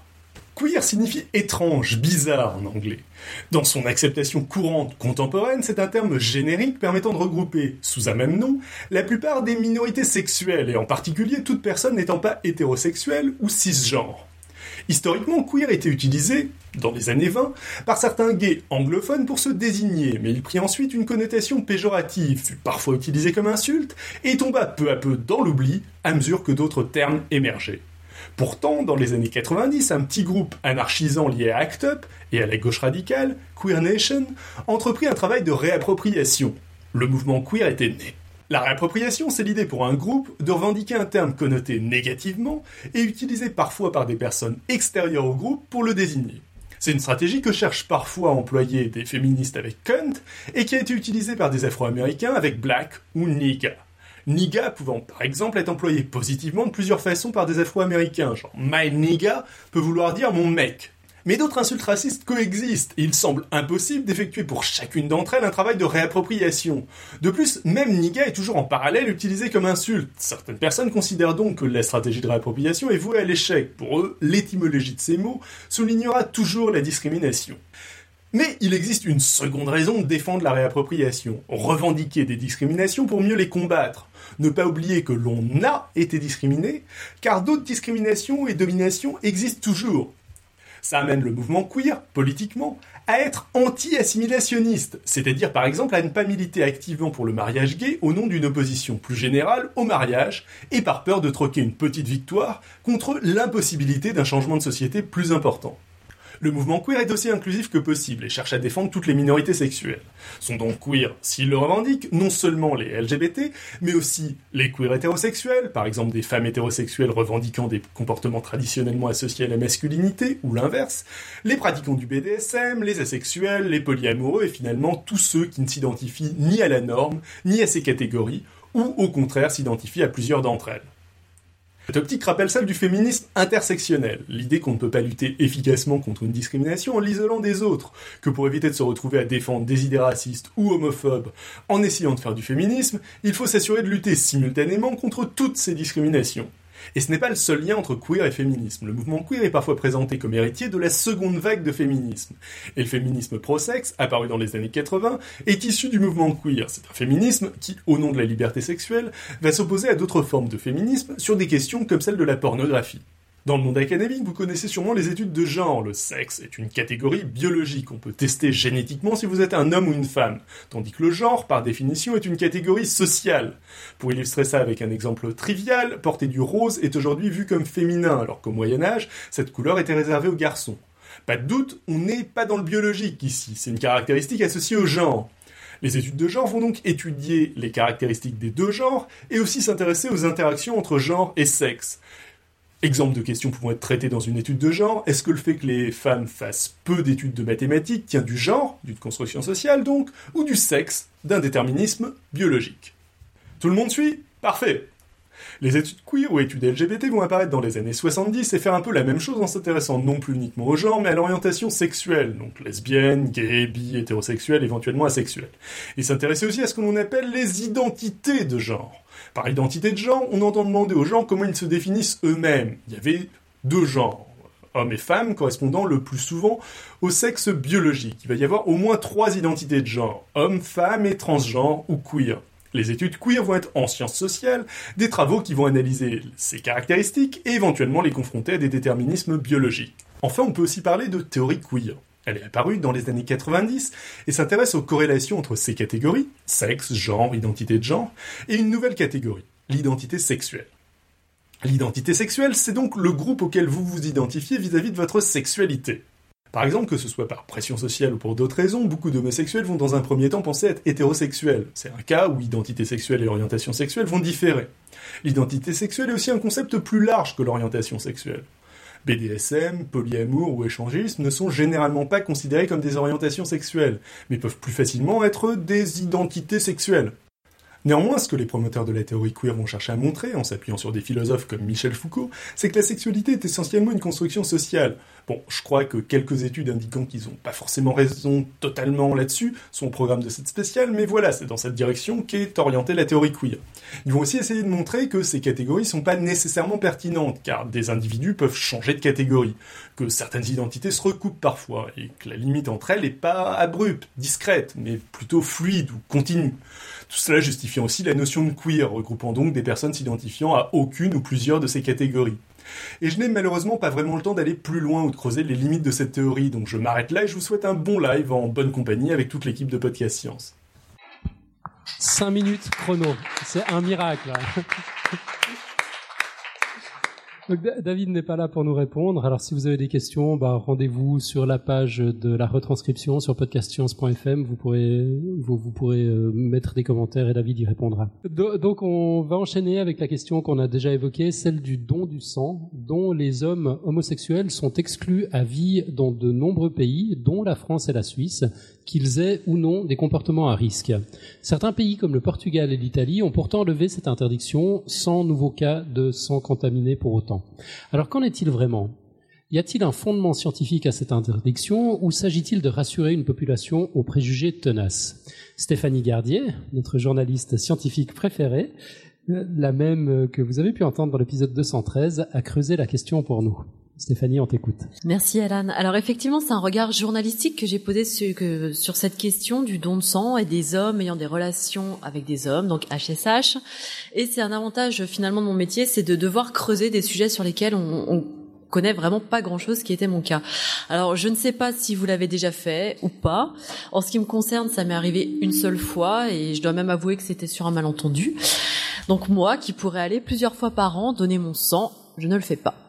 Donc je pourrais quelque part avoir du mal à comprendre pourquoi des hommes se battent pour avoir le droit d'aller eux aussi se faire planter une grosse aiguille dans le bras et voir leur sang couler lentement dans cette poche qui n'en finit pas de se remplir. Donc quand même, avant de commencer mon travail d'investigation pour l'article que je devais écrire sur le sujet, j'ai repensé à cette seule fois où je suis allée donner mon sang et bizarrement, je, je me suis rendu compte qu'effectivement je l'avais fait qu'une seule fois il y a quand même quelques années et je m'en souviens extrêmement bien. Et c'est pas du tout à cause de la grosse aiguille et euh, de la peur, de la douleur. C'est en fait à cause de ce que j'ai ressenti après après ce don, puisque voilà, je suis ressortie du centre de l'EFS avec le sentiment d'avoir fait quelque chose de bien, d'avoir été pendant une heure un petit peu moins égoïste, d'être une meilleure citoyenne, d'avoir participé à un truc grand. Bref, donner son sang, euh, c'est pas une histoire de globules, de plaquettes et de plasma. C'est pas que de la biologie. Il y a une dimension émotionnelle, humaine, dont on prive aujourd'hui des dizaines de milliers de citoyens. Alors j'ai essayé de comprendre pourquoi. Pourquoi en 2015, des hommes ayant eu ne serait-ce qu'une seule relation sexuelle avec un homme, depuis la fin des années 70 ou le début des années 80, ça dépend des, pays, donc euh, en Suisse c'est 1977, pourquoi ces hommes peuvent être exclus à vie du don de sang dans effectivement quand même beaucoup beaucoup beaucoup de pays dont euh, le tien Alan et le mien. Donc en bonne scientifique, j'ai d'abord eu un petit peu peur. Je me suis dit de manière très cartésienne, ok, si on est, si on met de telles restrictions, c'est qu'il y a une raison, donc il y a un risque. Parce que des critères d'exclusion au don, il y en a beaucoup. Euh, vos voyages, par exemple, si vous êtes allé vous faire tatouer, et bien entendu vos habitudes sexuelles. Mais toutes ces restrictions sont temporaires et reposent sur la possible transmission de virus ou de parasites qui vous auraient récemment infecté. Alors entre récemment et 1977, il y a une marge certaine. Donc un peu comme le chercheur, le journaliste est payé pour se poser des questions, mais contrairement au chercheur, il n'est pas censé produire les réponses. Pas censé, puisque de plus en plus de mes collègues le font quand même. Mais son travail est normalement d'aller trouver ses réponses auprès d'experts. Et c'est donc vers eux que je me suis tournée. Donc euh, c'était un article que j'ai rédigé pour un, un, hebdomadaire suisse. Donc j'ai discuté avec euh, voilà des, euh, des directeurs de centres transfusion helvétiques. Et j'ai été pour le moins étonnée euh, de ce que certains m'ont répondu. Mais avant de vous livrer le fruit de ces échanges, on va faire un petit point quand même sur ce qu'on sait aujourd'hui en matière de réduction des risques liés au don de sang. Car le nerf de la guerre, il est là, c'est le risque. Donc si on exclut du don des populations justement étiquetées comme à risque, il est légitime de penser que les techniques de détection des pathogènes sanguins ne sont pas au point et laissent passer des échantillons infectés. Alors je vous rassure, c'est pas le cas. Euh, les techniques disponibles dans les labos euh, des centres de transfusion ne sont pas restées bloquées, elles, en 1977. Tous les dons sont analysés avec des méthodes qui permettent de mettre en évidence la présence donc du matériel génétique du virus ou des antigènes contre euh, différents pathogènes. Alors, il faut le signaler, on n'est pas capable de détecter tous les germes aujourd'hui, c'est vrai, mais pour le VIH et les hépatites, par exemple, on sait faire. Alors concrètement, pour reprendre des chiffres euh, très récents, ceux du rapport annuel 2014 euh, du centre de transfusion, euh, donc euh, l'établissement, on va dire l'équivalent de l'établissement euh, du sang mais suisse. En 2014, ils ont collecté plus de 300 000 poches, voilà, de, de, sang. Alors 36 hein, ont été quand même été contaminés. Tous ces échantillons contaminés ont été identifiés avant d'avoir été distribués. Donc bilan de l'année 2014, sur les euh, 13 contaminations par l'hépatite C, 17 par l'hépatite B et les 6 poches contaminées au VIH, zéro échantillon contaminé se sont retrouvés chez un donneur, chez un receveur, pardon. Donc, euh, et c'est un directeur de, de centre de transfusion qui le dit, on est au risque zéro. Voilà, donc en Suisse, il n'y a eu aucun problème de contamination par un produit sanguin depuis 2001, donc c'est presque 15 ans. Et face à ce bilan, somme toute rassurant, donc deux conceptions s'affrontent aujourd'hui. Certains disent, bah, puisqu'on est aussi efficace, ouvrons le don et cessons donc de discriminer des personnes. Et au contraire, vous avez ceux qui vous disent, bah, ces résultats, on les a parce que justement, on discrimine. Alors ils disent pas qu'ils discriminent, ils disent qu'ils augmentent euh, justement la sécurité des receveurs. Donc un des experts que j'ai rencontré lui est très clair. On n'a pas de problème de limite technique aujourd'hui pour le don de sang. Le problème est sociétal, c'est la peur, la crainte et les souvenirs de ce qu'on a vécu par le passé qui nous amènent à des décisions comme celle euh, prise par Swissmedic, donc euh, en Suisse, mais aussi d'autres pays très récemment, de continuer à exclure les HAC, ASH, bref, hein, on se comprend? Voilà, euh, du don de sang. Je vous rappelle juste euh, en passant la position quand même hein, de la Cour européenne des droits de l'homme qui date du mois d'avril et qui en fait, est tellement claire qu'elle a été interprétée dans les médias de manière complètement opposée selon un petit peu l'orientation, on va dire, des médias. Donc, on pouvait lire dans le Figaro Euh, la CEDH estime que la France a raison de discriminer, et on pouvait lire dans Le Monde, la CEDH euh, dit que la France peut ouvrir le don aux hommes ayant des rela- relations sexuelles avec des hommes. Vous voyez un peu où on en est. Bref. Donc, pourquoi on est traumatisé? Pourquoi on a peur? Le sang contaminé. Alors, le sang contaminé, les plus jeunes, même les plus jeunes doivent s'en souvenir, c'était le scandale sanitaire des années 90. Alors, c'est quelque chose dont on se souvient très bien en France, Georgina Dufoy, Laurent Fabius, responsable mais pas coupable. Mais en fait, ce scandale du, sang contaminé a concerné beaucoup, beaucoup de pays, pas seulement en Europe. Et même si depuis, quand même, 1990, hein, c'est pas, pas hier, on a progressé largement dans la compréhension des maladies, dans leur transmission, mais aussi dans leur détection, dans le traitement des produits sanguins, la société, elle, reste marquée psychologiquement par cette affaire. Donc, clairement, aujourd'hui, quel est le risque lié au don de sang? Ce risque, il est lié à l'existence d'une fenêtre diagnostique. Alors, la fenêtre diagnostique, c'est 6 à 15 jours pour le VIH, de 20 à 40 jours pour les hépatites, et c'est le laps de temps pendant lequel on n'est pas capable de voir un, virus. Voilà. Donc, on en revient toujours au même, hein, 6 à 15 jours, 20 à 40 jours, et on remonte jusqu'à 1977. Donc, clairement, il n'y a aucune justification scientifique pour exclure des personnes à vie pour avoir eu un jour un comportement à risque. Et un des directeurs de centre transfusion que, j'ai interviewé a résumé, il me semble, assez bien la situation. Il me dit, niveau sécurité, aujourd'hui, c'est ceinture, bretelles, et finalement, de peur que le pantalon tombe, on finit par l'enlever soi-même. Voilà. Je ne ferai pas de commentaires. Donc, lui, il est clair, il le dit, euh, il dénonce un amalgame qui est fait entre une orientation sexuelle, puisque voilà, vous êtes un homme, vous avez des relations sexuelles avec des hommes, et on vous met de côté. Et pour lui, il voit pas le rapport entre une orientation sexuelle et un comportement à risque. Euh, ces comportements à risque, on les connaît, ils sont listés d'ailleurs dans le questionnaire Prédon, même pour les hétérosexuels, mais eux n'ont pas une exclusion à vie. Donc le problème est toujours là. Les statistiques, effectivement, en termes de contamination par le VIH, surtout, on les connaît, personne ne les conteste. Oui, les contaminations sont plus fréquentes parmi les hommes qui ont des relations sexuelles avec les hommes. Est-ce une raison pour mettre tout le monde dans le même panier? Et personne n'est dupe. La même personne, le même expert me dit, on sait très bien que des gens mentent pour pouvoir venir donner. Donc voilà ce à quoi on doit réfléchir aujourd'hui. On oblige des gens à mentir pour faire un acte solidaire. Donc une étude de l'université de Lausanne euh, s'est penchée sur sur cette question et une analyse de la littérature euh, scientifique montre que 11 à 40 des hommes homosexuels déclarent avoir déjà donné leur sang. Donc être passé outre cette interdiction. En compilant les données qui sont disponibles dans plusieurs pays qui autorisent ou non le don à ces hommes homosexuels, les chercheurs concluent qu'un critère d'abstinence de 12 mois n'augmenterait pas significativement le risque de transmission du virus. Donc ça veut dire qu'on pourrait ouvrir le don à des hommes homosexuels si tant est qu'ils soient abstinents depuis un an. Stéphanie, merci beaucoup.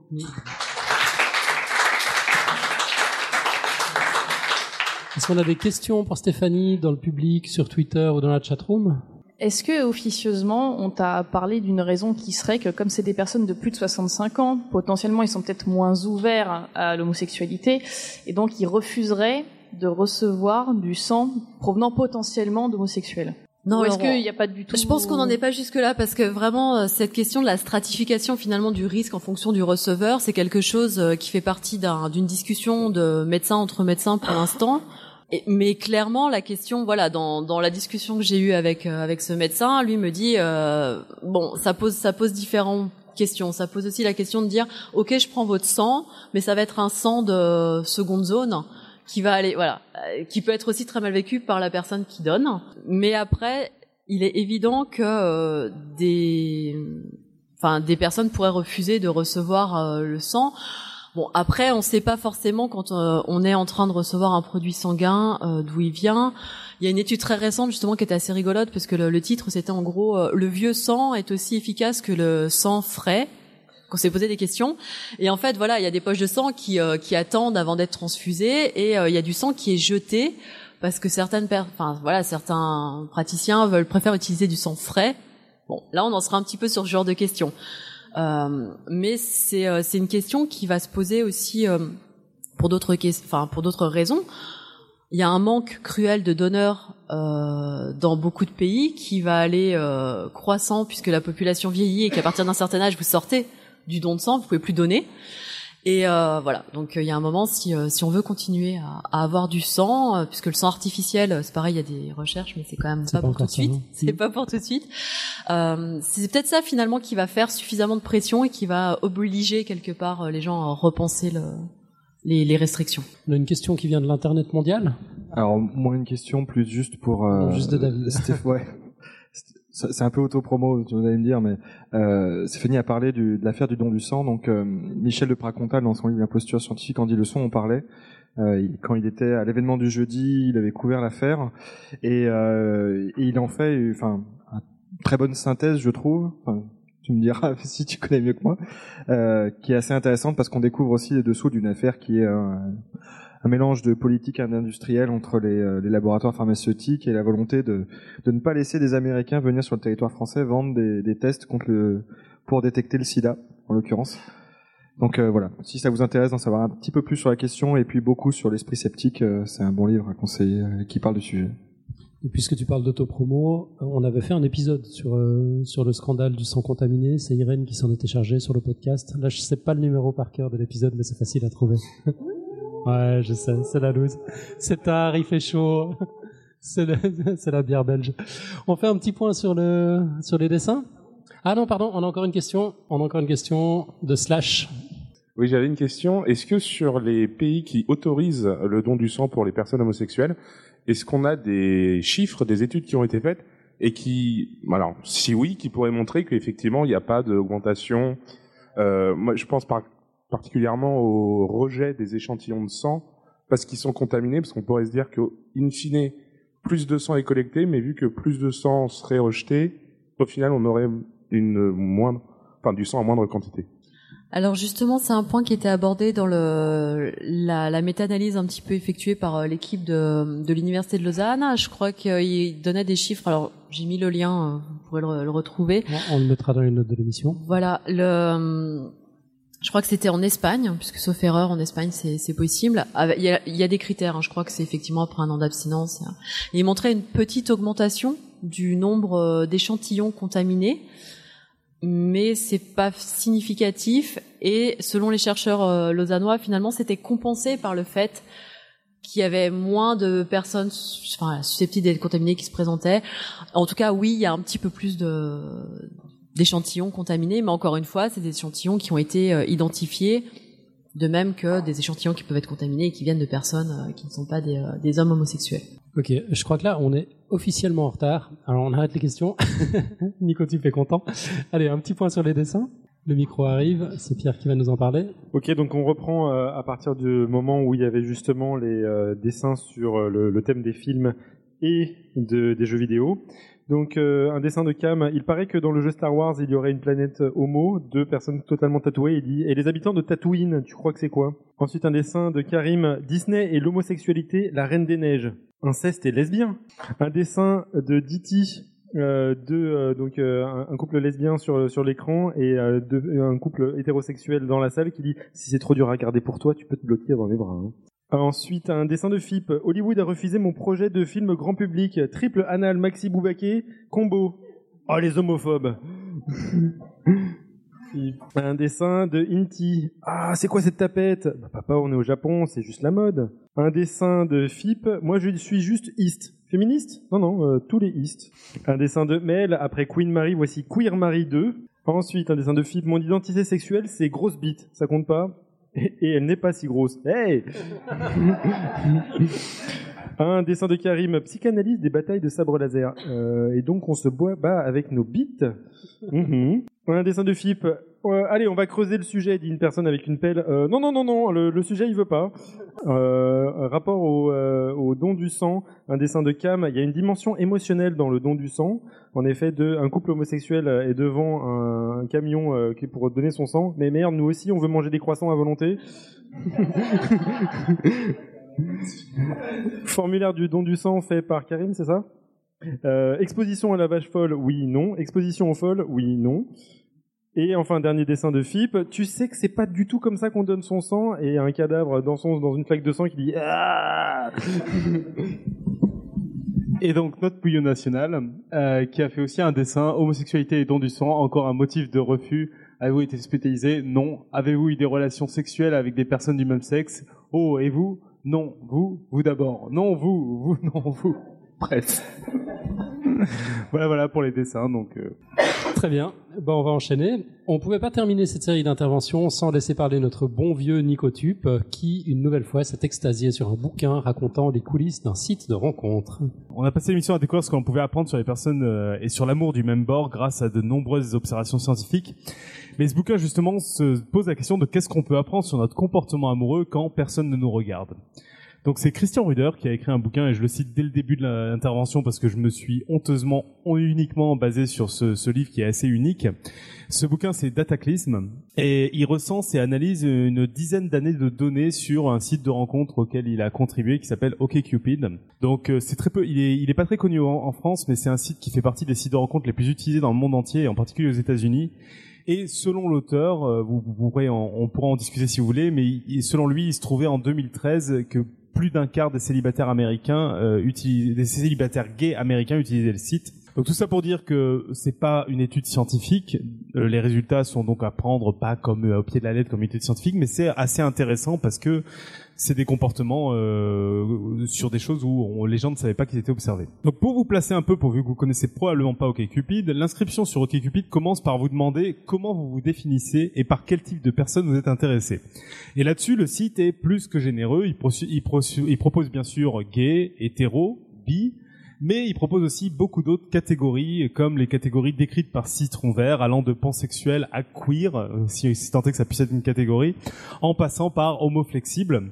Et ça va même encore plus loin parce que pour ma part, j'ai choisi que j'étais un hétérosexuel intéressé par les sapiosexuels. Ceux qui ne savent pas ce qu'est un sapiosexuel, je vous invite à aller le chercher sur internet. Euh, plus intéressant, c'est que sur le site, donc il y a 8% des hommes et 5% des femmes qui se disent bisexuels.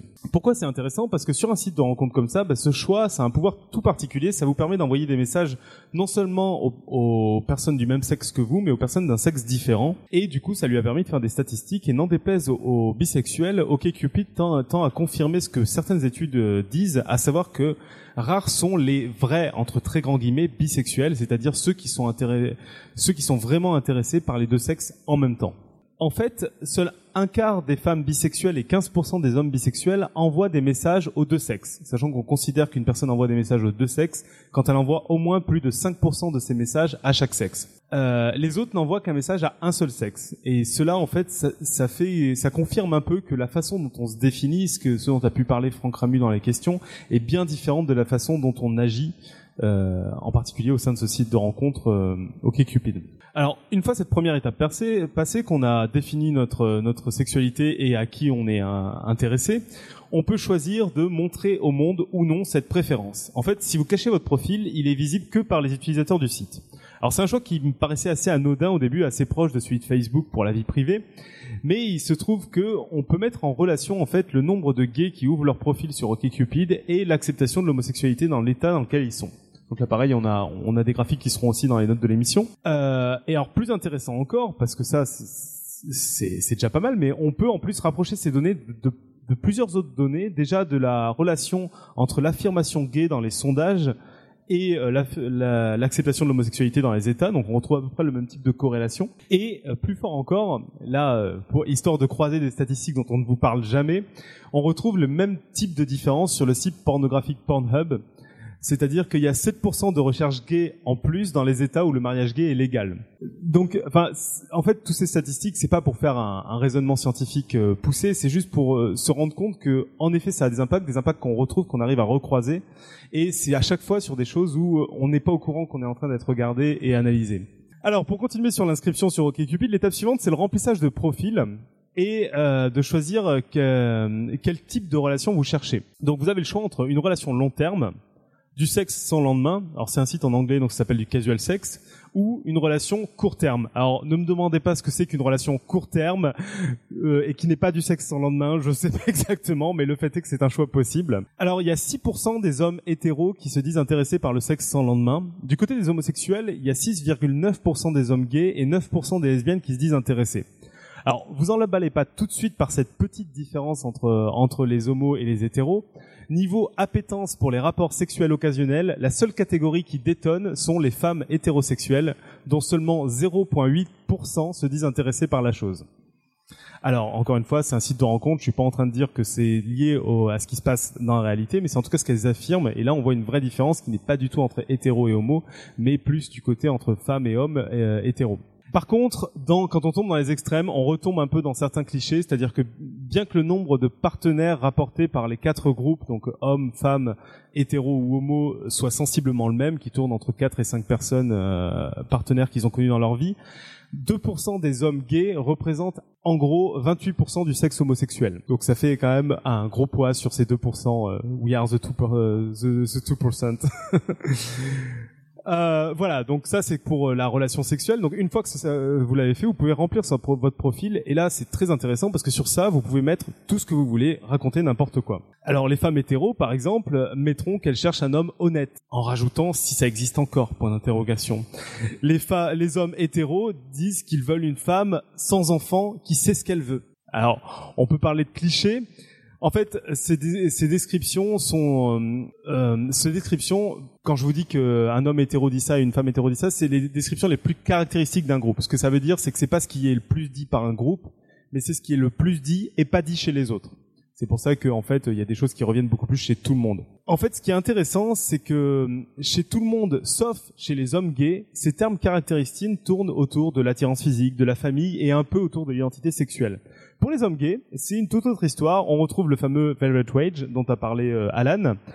Euh, et plein d'autres références pop telles que Madonna ou Britney Spears, dans les dix termes les plus apparents et les plus caractéristiques des hommes gays.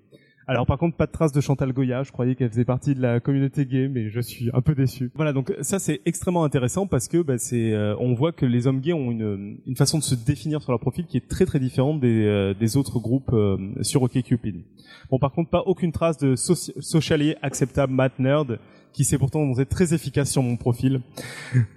T'as mis l'illustration, c'est ça Bien sûr. Tu peux nous la refaire en articulant C'est socially acceptable math nerd. Acceptable. Acceptable math, nerd. Voilà. Mais c'était efficace, bref. Bon, une fois que vous avez fini votre description, euh, inscription, là on est sur les sites de rencontres classiques, on passe au plat de résistance d'OkCupid, c'est les questions. En fait, le site vous propose de répondre à tout plein de questions proposées par d'autres utilisateurs. Et ces questions sont une mine d'informations sans égale. En fait, c'est des questions, on vous pose une question, vous mettez une réponse et vous dites quelle réponse vous voulez voir par l'autre, par la personne que vous cherchez. Donc c'est, c'est une vraie mine d'informations. Et une des premières questions que l'on croise, c'est avez-vous déjà eu une relation sexuelle avec quelqu'un du même sexe que vous? Il y a quatre réponses. Oui, et j'ai beaucoup aimé. Oui, et je n'ai pas aimé. Non, et je n'ai pas envie. Non, et je ne le ferai jamais. La, la troisième, c'est non, mais j'en ai envie.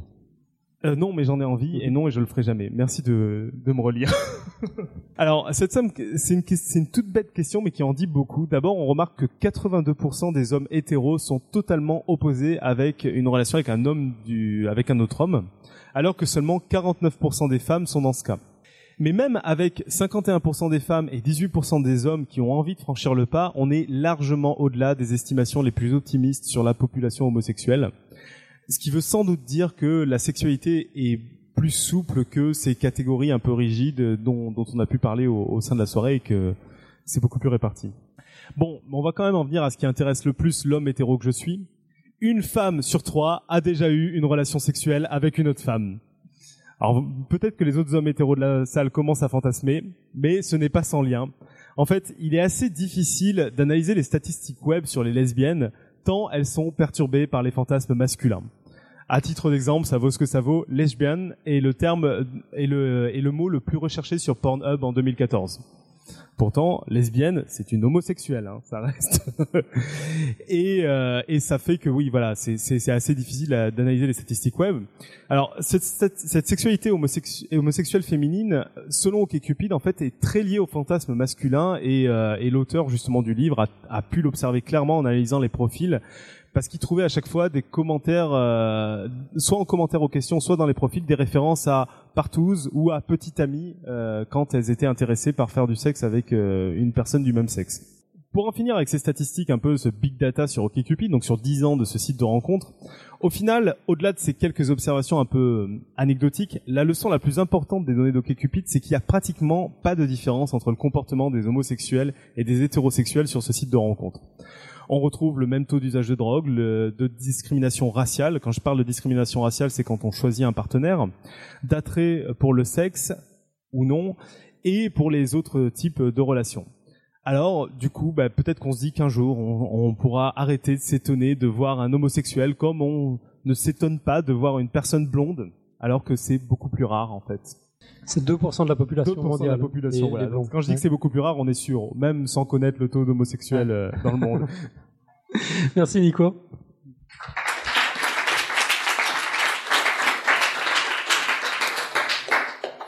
Est-ce que vous avez des questions pour Nico? Ouais, moi j'en ai une. Xavier. Euh, on, on sait que sur ces sites de rencontres, euh, et enfin, sur les sites euh, internet en général, c'est extrêmement facile de se créer un profil. Et puis sur les sites de rencontres, les, les hommes ont, semble-t-il, une tendance assez forte à créer des faux profils de femmes pour voir Ouais. comment réagissent les gens. Je l'ai fait, ouais.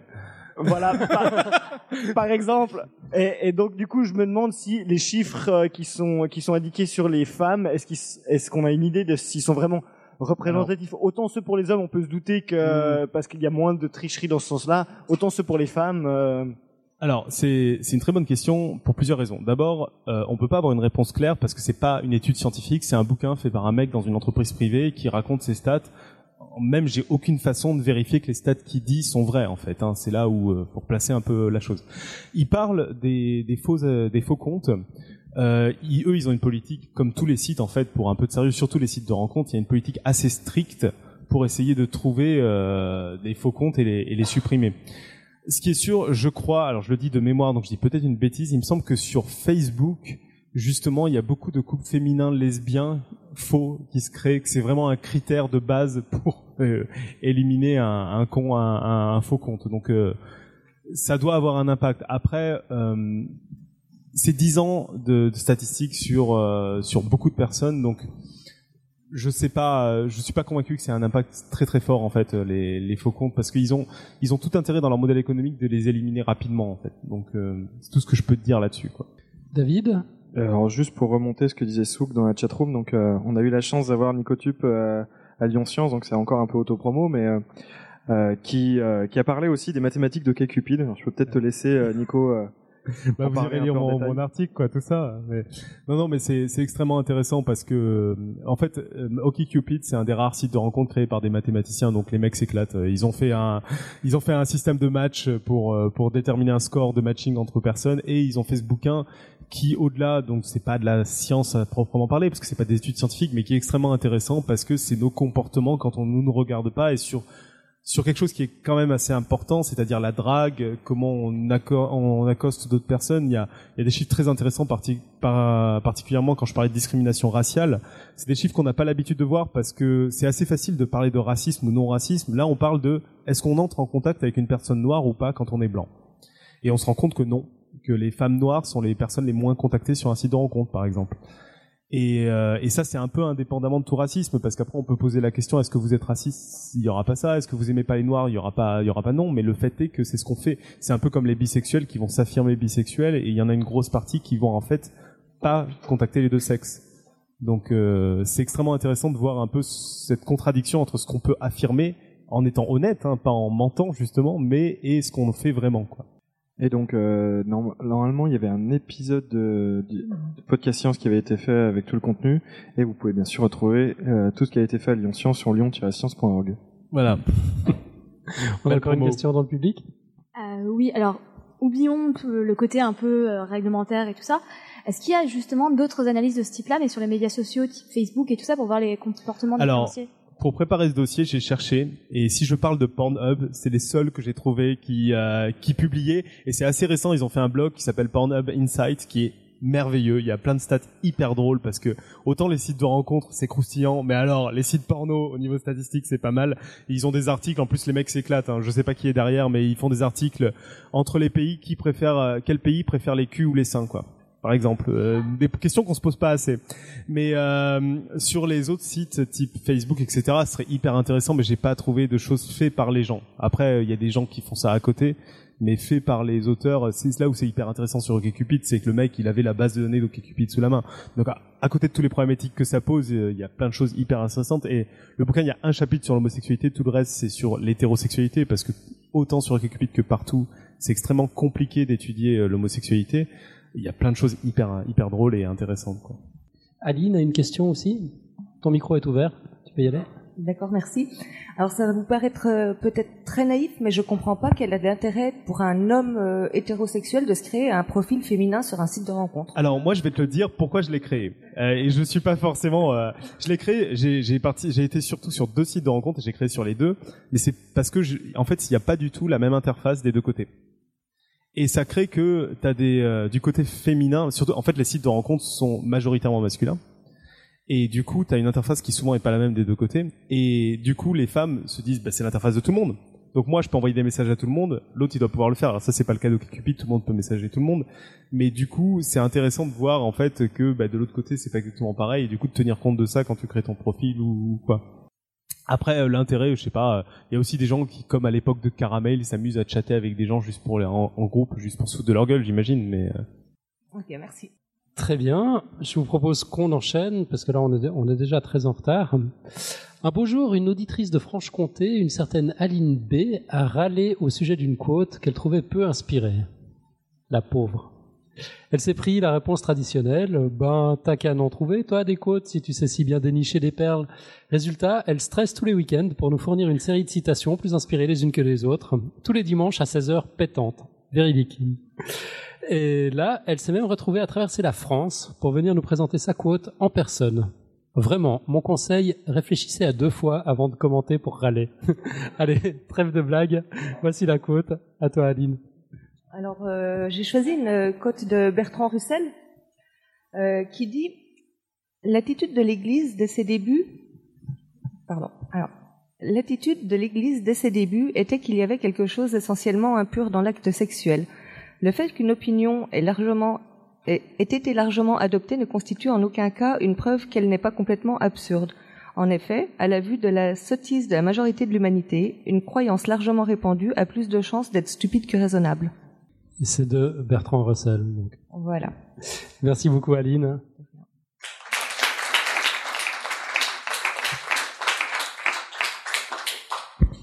Ah, je propose qu'on laisse deux minutes à Nico pour traiter euh, toutes les, toutes les images qui sont arrivées.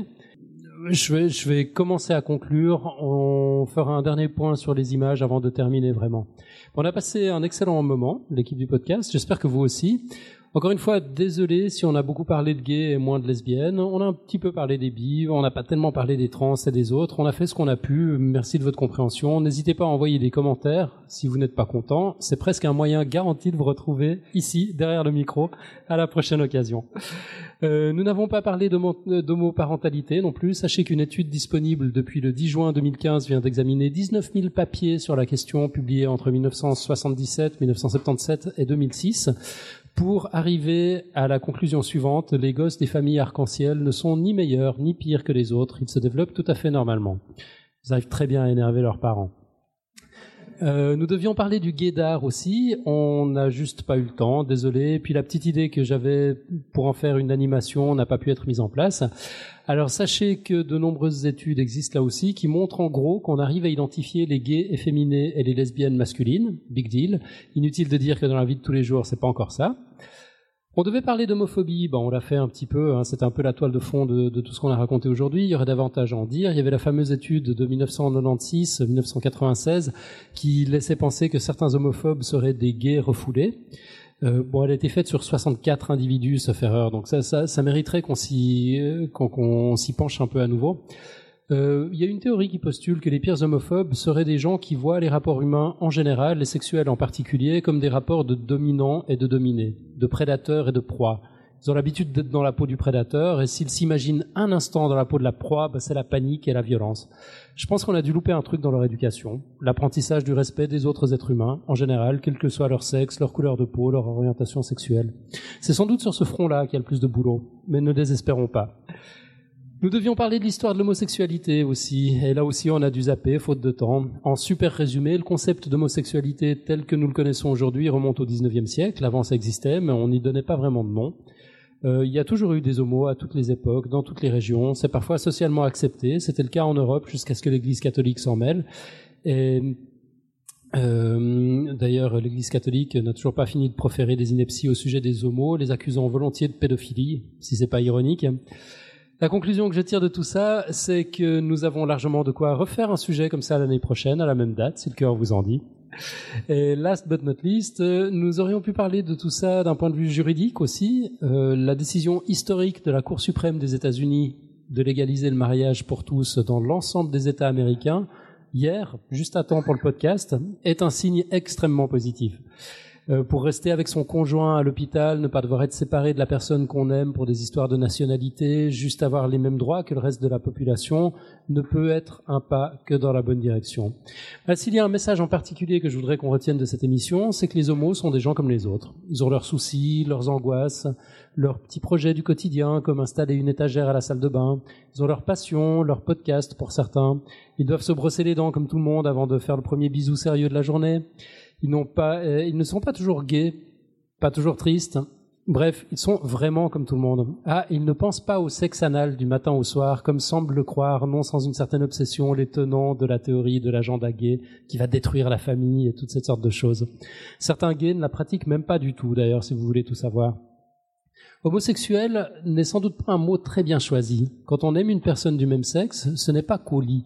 C'est exactement comme quand on aime une personne du sexe opposé. On aime les petits moments de tendre complicité. On a nos petites habitudes au resto, on discute, on construit ensemble le quotidien. C'est tellement plus que le sexe. Et bon, je vais pas refaire l'émission. C'était l'heure de conclure. Euh, donc ça va être dans un instant le, le temps de dire merci. Mais tout d'abord, j'aimerais qu'on fasse un dernier point sur les sur les dessins, sur les productions juste incroyables de nos dessinateurs. Nico, Pierre, qui c'est qui s'y colle? Nico, vas-y, t'as un micro là à côté de toi. Soyons clairs, ça va être un point incomplet. J'ai pas encore tout pris en, en photo et tout partagé, mais euh, on, on va tâcher de le faire. Euh, donc d'abord, on avait un, un, dessin sur la sexualité de l'affirmation sexuelle de Pac-Man. Euh, je, je suis très gras, qui est fait par. Euh, je, je sais pas, je, je sais pas lire les signatures. je suis désolé, mais c'est? C'est Inti. C'est Inti. Ensuite, une référence, moi ça m'a beaucoup fait rire, ça fera pas rire les plus jeunes, c'est c'est con, je peux pas donner mon sang avant le DVD, j'ai été exposé au VHS. euh, voilà. Ensuite, euh, Philippe imagine une comédie musicale responsable mais pas coupable, la comédie musicale featuring Russell Crowe as Alain Juppé sur le sang contaminé. Euh, un dessin, alors celui-là j'ai pas eu le temps de le lire, c'est le don du sang chez les vampires. Peut-être que tu peux lire parce que j'arrive pas à lire d'ici. Euh, j'ai un peu de peine aussi. Je commence à faire partie des 40 ans et plus qui ont du mal à lire de près. Bon, de toute façon, je vais vous inviter à aller voir dans les notes de l'émission parce qu'il y, en a Ouais. plein d'autres que j'ai pas encore pris en photo. Euh, Fip, une proposition toute mignonne. Et si on, on prêtait notre sang au lieu de le donner? Euh, ça c'est Gleb qui, euh, qui imagine un peu, euh, et tu l'as vu mon épée euh, dans, dans tous ces grands clichés de l'homosexualité dont on parlait juste avant. Et puis je crois que c'est le dernier, euh, ah non peut-être pas, euh, c'est euh, Fip qui imagine euh, un peu sur les débats actuels Uber, le Uber 100 qui prendrait nos, en- nos emplois. Et je crois que celui-là ça doit être le dernier du coup. Et je l'ai pas lu non plus, donc je suis désolé, mais... Euh... Que je le lise? Ouais, vas-y. Attention, j'ai une seringue avec du sang homosexuel. Arrêtez-le, il va faire changer de genre. ah ben non, il y en a encore plein. Ça ne s'arrête jamais. Oh, en du sang hétéro 1989, cool, devant une, euh, un frigo avec des Avec des de dons- sang. avec des dons de sang. Ouais, il est mort, il a refusé une transfusion de sang qui venait d'un noir homo. Donc ça c'était un dessin de Karim. Un Et dessin puis voilà. Ah oui, ça on l'a déjà vu. Donc, Et donc euh, sinon, euh, euh, peut-être pour finir, euh, pour finir avant, donc euh, en fait, il y a plein de personnes qui pensent à plein de choses bien à Podcast Science. Nous sommes en juin et en fait, en mai, il y a cinq ans, se crée Podcast Science. Et donc c'est Xavier et Gleb qui ont eu la bonne idée via Pouillot de faire une grande affiche qui du coup doit être signée par plein de gens pour fêter les cinq ans du podcast et Ah ouais. où je me, je me fais le messager pour te remettre cette joyeuse idée. Et voilà. Bravo Alan, Génial. sous vos applaudissements. Super. Merci. Alors.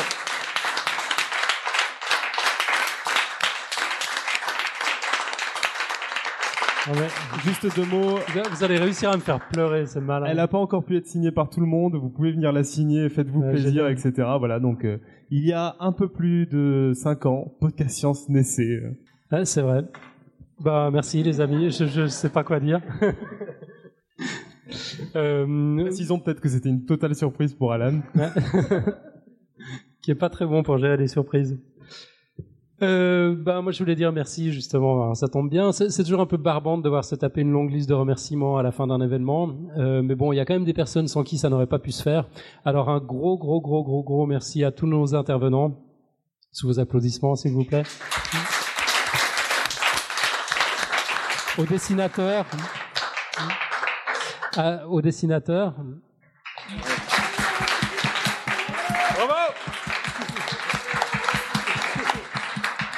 à Xavier, à Clara, Guillaume, Sam, à l'équipe de la paillasse qui nous a un peu foutu au sous-sol, mais enfin merci quand même.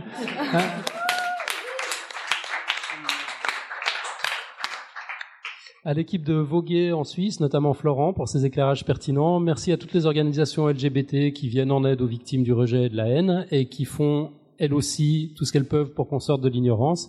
Et last but not least, merci au public, à vous aux donateurs, sans qui euh, rien de tout cela n'aurait été possible. Et puis un gros merci spécial à David Swog de Lyon Science, qui s'est chargé de mettre toutes les images dans, dans la chatroom. Merci à Pascal d'ailleurs qui l'a réparé à la dernière minute. Comme d'habitude, on a toujours des ennuis techniques euh, qu'on n'avait pas vu venir. Euh, ouais, c'est vrai. Il y a eu une, une attaque de déni de service sur euh, le, le serveur qui héberge podcastscience.fm, quoi, une heure avant le début de l'émission. On s'est quand même débrouillé pour avoir une chatroom, mais c'était un peu, un peu compliqué. Euh, sinon, il nous manque trois likes sur Facebook pour arriver à 2000. Alors, vous savez ce qu'il vous reste à faire pour faire plaisir à Sam, notre community manager, qui fait un boulot absolument magnifique. Euh, côté podcast science, euh, c'est la, der- la dernière émission de la saison aura lieu dans 10 jours, le mardi 7 juillet, avec Jean-Philippe Usan. On célébrera les 100 ans de la relativité générale. Euh, Alors rendez-vous comme d'hab à 20h30 sur live.podcastscience.fm. Encore merci, à bientôt et que servir la science soit votre joie.